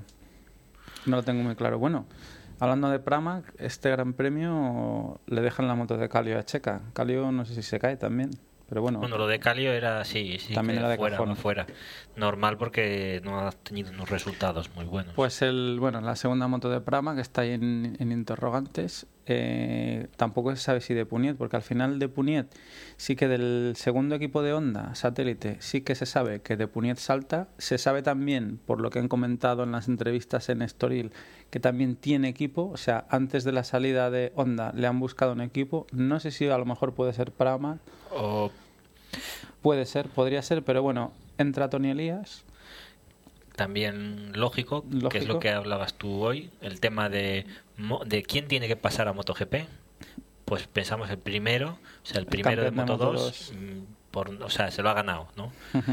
Pero a partir de ahí, ¿qué pasa? Cuando te ofrecen la plaza en, en MotoGP, Sí, yo sigo pensando, bueno, Tony Elías también, campeón del mundo de Moto 2, merecido también. La verdad es que el chaval, el tío se lo ha currado. Pasa, pasa a MotoGP. Bueno, equipo semioficial de Honda. Yo sigo pensando que debiera haber pasado a un oficial. O sea, entiendo que hay gente en oficiales que ahí es lo que vamos. entiendo que hay gente en oficiales que sobran, o sea, que deberían dejar el puesto a Elías. A alguien que sí, esto es, o sea, esto es como ganarte la plaza por méritos propios o por Claro, que alguien tú, te enchufe, tú coges ¿no? todos los equipos y dices, joder, vale, tienen que subir a Moto2, pero es que en MotoGP todos son buenos. Bueno, pero aunque todos son buenos, por ejemplo, en Ducati sobraría Hayden para que entrase Tony, para mi gusto. Por ejemplo, en Honda sobraría Dovicioso en el oficial para que entrase Tony. Entiendo, lo que pasa es que, bueno, Hayden en Ducati yo creo que les interesa por lo que les interesa. Exacto, ventas. Dovicioso mm, no es que les interese, pero por motivos contractuales lo tienen que tener allí. En Yamaha, lo mismo. En Yamaha, bueno, Lorenzo es campeón, evidentemente no va a saltar, pero yo entiendo que Spice, por mucho que prometa, no es campeón del mundo de... ¿Sabes? Mm, No. Vale, sí que es una promesa, pero entiendo que en Yamaha... Claro, no- lo que yo no, no me cabe en la cabeza No, es porque- y aparte es que ya ha estado ahí, o sea, que, ya ha estado claro, ya ha estado en ese ahí. equipo. Ha tenido tiempo para demostrar o para hacer. No sé, no sé, no entiendo por qué tiene que ir a... Yo creo que es un error que este chico vaya a un semi-oficial. Creo que debería, por lo menos, al campeón de Moto2 le deberían dar una oportunidad un año en, en un equipo oficial. Sí, Luego, a eso, de eso ahí- sería un poco como, como es lo que digo, como algo merecido, ¿no? O sea, como, yo qué sé, como una opción a, pues eso, ¿no? A, a validar algo que, que, que ya te has ganado, ¿no? Porque bueno, luego tenemos Suzuki, pero yo ya he dicho que para mi gusto no lo considero... Bueno, es oficial porque es solo hay un equipo que corre de fábrica, pero bueno, todos sabemos que por lo que sea, por desgracia, pues no están al nivel que se espera de un equipo oficial. Esperemos que cuando arranque el año que viene, no, el siguiente, el tema sí, de las exacto. mil, se Ahí pongan un poco No, al ahí, día. ahí la cosa cambiará, pienso yo, porque quizás es lo que les ha penalizado un poco el tema de la 800, ¿no? Entonces, ¿qué pasa? Esta temporada que viene, ahí yo pienso que por eso quizás no han apostado por nada especial, mm, mirarán de recuperar pasta o de mantenerse, de ver cómo va el mercado que también les aporta a ellos, que es el de la moto, ¿no? Y, y bueno, esperarse a las mil. Yo creo que sí que, que en ese aspecto podría haber un, un Suzuki, ¿no? En el 2012. Y el año que viene, pues, buena temporada. Sí, será un año de trámite. Barbera, que sigue con Ducati, con Aspar. No sé si me dejo algo por ahí. Al final se sabe algo de Karel Abraham, este, este, bueno, niño de papá, porque que en principio tenía, iba a tener puesto en MotoGP, porque el padre es, creo que es el dueño del circuito de, puede ser de Breno, de la República Checa, o bueno, el caso es que sí que tenía moto. Y bueno, yo supongo que entre, bueno, por bueno, por narices entre Estoril esta semana y la semana que viene en Valencia, pues ya se dejará todo atado. También comienza la pretemporada ya mismo. Comentaban que el Sí, martes no sé si empieza a probar ya Rossi ya, Rossi ya la Ducati. prueba la Ducati, sí. Mm. Y bueno, y ahora lo que queda es el tema de 125 que puede que se solucione también esta, este fin de semana con el tema de Mar Sí, Márquez. Yo y- creo que está cantado. ¿no? Bueno, Está cantado, es que bueno, hay depende. estos tres Mm, chicos, la verdad es que hay que- lluvia y puede pasar de todo, ¿eh? Lo mismo se Sí. puede decidir en Cheste. Bueno, igualmente Pero eh, lo que está claro es quién va a ser, que uno de, de, de los dos será. mm, es lo que te comento. Noel, ha pasado de todo, pero bueno, yo creo que ya estáis, si seguís las carreras estáis al tanto, entonces bueno, poco, poco tenemos que contar. El año Sí. que viene sí que para mí será, bueno, yo creo que será un buen año, será pues emocionante por pues sobre todo el tema de MotoGP ver a tanto bueno a tantos buenos pilotos y tanto cambio Mm. no sé cambio al menos de pilotos bueno pero bueno en principio creo que la la ri- sal- habrá más la- rivalidad más rivalidad y bueno la salsa en teoría deberá estar en el año siguiente cuando entren en las mil sí. Y luego bueno a nuestro nivel pues eh, nuestro en, lo, nivel, en lo tocante a embrague claro. en seco pues a mí sí que me gustaría el año que viene si seguimos que no se sabrá si seguimos con a ver por qué no con, seguir con el tema del podcast no lo sé porque a lo mejor nos, nos puede tocar el euromillones o pero esto es algo que se hace por lo hacemos por gusto hay que decirlo. Sí, O sea sí. que eso no hay que perderlo. Esto es como el tapear no te vas con Te los vas amigos de de- tapas y te vas porque te gusta no pues igual. Entonces bueno Ahora, si nos ofrecen la plaza esa que nos habían dicho de sustituir al Ernest, ¿no? Rivera, sí, pues sí, iremos. iremos Eh, iremos nos veréis en, en- en televisión y televisión ya española uno, ¿no? Es que parece que le iba, no sé qué va, que le tenía alguna úlcera, un infarto o ¿no? qué buena cara haces no con ese cáncer Sí. que me llevas No, no, no. No, bueno, lo digo de coña, ¿eh? por supuesto. No, es que este chico, yo siempre he pensado que, que de, de conocimientos no lo voy a negar. Sabrá más que tú y que yo juntos y es normal, está ahí. Pero, claro por algo sí Claro, pero por ejemplo, yo sí que pienso que es más, lo veo más como un locutor de fútbol Sí. que como un locutor de motos. Fíjate, casi preferiría más tener de, de- de locutor en, en MotoGP, por decir algo, algo tipo Matías Prats, ¿no? que llegue y te diga, están saliendo las motos. ¿no? Van Hombre, por la no- última no- curva. yo no me arri- yo no- Ganó Lorenzo. yo no- Ganó Lorenzo. yo no me arriesgaría tanto porque Hombre, lo que pasa es que, hostia, que estén comentándote la carrera como si fuese el fútbol. Claro, llega Bueno. un punto que te genera una tensión. Yo que supongo digo, que buscarán. Yo a supongo veces quito a mí no me gusta. O sea, a mí no me gusta, pero bueno, supongo que buscarán un poco de todo y que ponga ese punto de, no sé, de aficionado saltado, ¿no? Que le dé un poco Sí. de, de vidilla al tema. El resto, bueno, van acompañando. Por ejemplo, ya lo hemos comentado en otros podcasts, ¿no? A mí, Sí, porque por a veces no les deja hablar. Denis Noyes, nada, nada, nada que Ángel. Nieto, que a Ángel Nieto, ¿quién le, quién le niega la palabra? Claro, bueno, pero es, que es igual que Denis Noyes y Ángel Nieto, o sea, palabrita del niño Jesús. Y además que, bueno, yo entiendo que son comentarios coherentes. Cribi, bueno, pues Cribi, es- porque yo creo que el carácter que Está tiene ahí. es, es callado, está ahí, pero bueno, también Aporta lo suyo. Aporta cuando- lo suyo. Cuando, cuando él ve que, ve que es lógico, ¿no? Tampoco habla por hablar. Y bueno, Mar Martí, a mí, a, a mí me gusta, sobre todo porque, mira, em, no sé qué han comentado en este Gran Premio de Estoril. Y es que exactamente ahora no lo recuerdo. No sé si, bueno, con el tema este del agua y tal. Y, y Mar Martí dijo sí, porque los que hacéis ruta y tal, ¿sabes? Y eso me ha gustado, ¿no? Porque ha hecho un poco un paralelismo, ¿sabes? Con, como Con el diciendo. motero, el motorista de con- verdad. Con el motorista de, verdad, ¿no? Porque en realidad, claro, si piensas, joder, los que ven las motos somos gente que salimos por... Claro, no es normalmente así hay que hay pilotos, pero que es un mínimo, es un porcentaje mínimo ¿no? Sí, comparado con la gente de calle. de calle. Entonces eso a mí me ha gustado, ¿no? Un poco. Igual que, por ejemplo, Cribi, que también en un libro que, que pude ver en la, en la biblioteca, pues eh, lo, es un libro que también venía un poco como aquel de las marcas... mm, ¿Te acuerdas aquel libro que te comenté que cogí? Que venían una especie de láminas en cada Sí. revista y que luego lo todas que hicieron... Sí, hechas ya en plan Hmm. Colección co- como, como un tomo grueso, editado, editado, sí. con buenos acabados y tal. Pues hay uno parecido que dieron en motociclismo de técnicas de conducción, ¿vale? Y en cada, más o menos en cada capítulo había un apunte de Alex. ¿Vale? Pues aquí hay un libro con todas esas láminas condensadas en un, en un solo tomo. Y al principio del libro eh, explican por qué el, el ofrecer a Cribillé ¿no? la participación en ese Claro, libro y decían por qué era el de los pocos pilotos que había hecho calle. Sí. O sea, que había comenzado Exacto, por... Ha comenzado por aquí, por Seba, por, por Seba. Barcelona, o sea, haciendo carretera. Y él, mis- y él entonces. mismo lo dice, lo reconoce en las primeras, en los primeros capítulos del libro. Dice, yo he corrido con guardarraíles y tal, jugándomela eh, y con, tal. la, co- con la carretera como está. Claro, y dice, y por eso vengo aquí a deciros, Sí. bueno, pues... Claro, y voy- sin embargo, por decir un ejemplo, Pedrosa. Pedrosa, ya sabéis que no tenía el carné de moto, ni teniendo 18, y que de hecho no ya, él decía que no se consideraba motero, que eh, a él le gustaba la moto de pero que fuera no llevaba nada ni, ni hacía nada. Al menos eso es lo que decía, ¿no?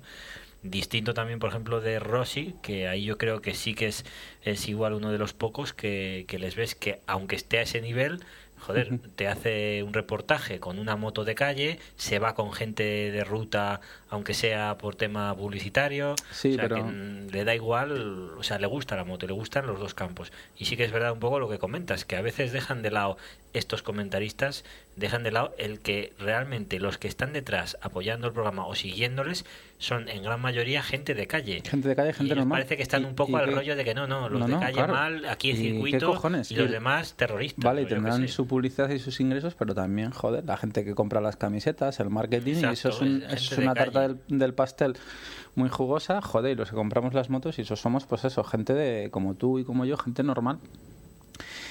Y bueno, pues eso, tema de MotoGP, la verdad es que poco comentar, lo único, pues Ahora eso, ya está todo el pescado. todo vendido. pescado casi vendido y, y, y eso, remarcar que pues para pues para el campeonato del año que viene, pues a ver si podemos hacer alguna fórmula para un debate o algo con más gente Sí, para comentar algo abierto, po- sí, aparte de- del podcast y poder tener eso, ¿no? Un- Una especie de, de feedback o interactivo, ¿no? Sí, o, o, no sé, incluso un podcast pre-carrera, después de nos estaría Sí. bien. Así que si alguien se quiere animar, pues de ya cara al año que viendo a viene, ver sí que cómo lo, cómo lo hacemos. Pues nos lo comentáis. Y poco más, ¿no? El dos horas Dos horas diez minutos. 10 minutos en nuestra línea habitual. Sí. Eh, recordaros los correos. A ver, los correos embragenseco.gmail.com y info arroba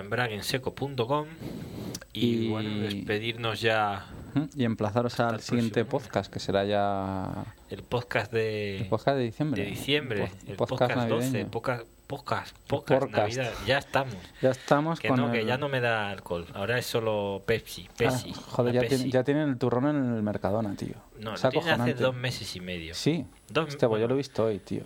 Pero ¿eso qué es, tío? O sea, espérate to- que- yo, o sea, yo diría, mira, Navidad empieza después del puente de la Constitución, Purísima, de la ¿no? esta, de la purísima de su, de su purísima madre. Perdón, claro. te- Pero no me tengas dos meses y pico ahí los turrones. Hmm. Es que ya acabas. Acabas hasta los cojones, ya lo yo puedo ya ni decir. les miro, y ni- espérate a los anuncios de La zambomba. la zambomba. Y dale. vale, cor- Paremos. córtate que Que vamos si a no- acabar bien el podcast. Venga. Bueno, pues eso, os empezamos a- al podcast de diciembre con su turrón y sus polvorones. Y, seguro que haremos alguna cosilla especial o algo, ¿no? Sí, habrá que salir de ruta Sí, haremos algún y alguna prueba. Tú tienes una prueba por ahí de la Sí, tribu. tengo que hacer una prueba, ya os lo diré, que así que en breve te publicaremos la prueba de la mm, Rocket 3 Roster y la Thunderbird. Y bueno, ya se nos ocurrirá alguna grabación por ahí en ruta o algo, ¿no? Meter Sí, sí, algún. con las tomas, algo fa- haremos, las tomas sí. falsas. Es que también las hay. editarlas y, y subirlas en un podcast.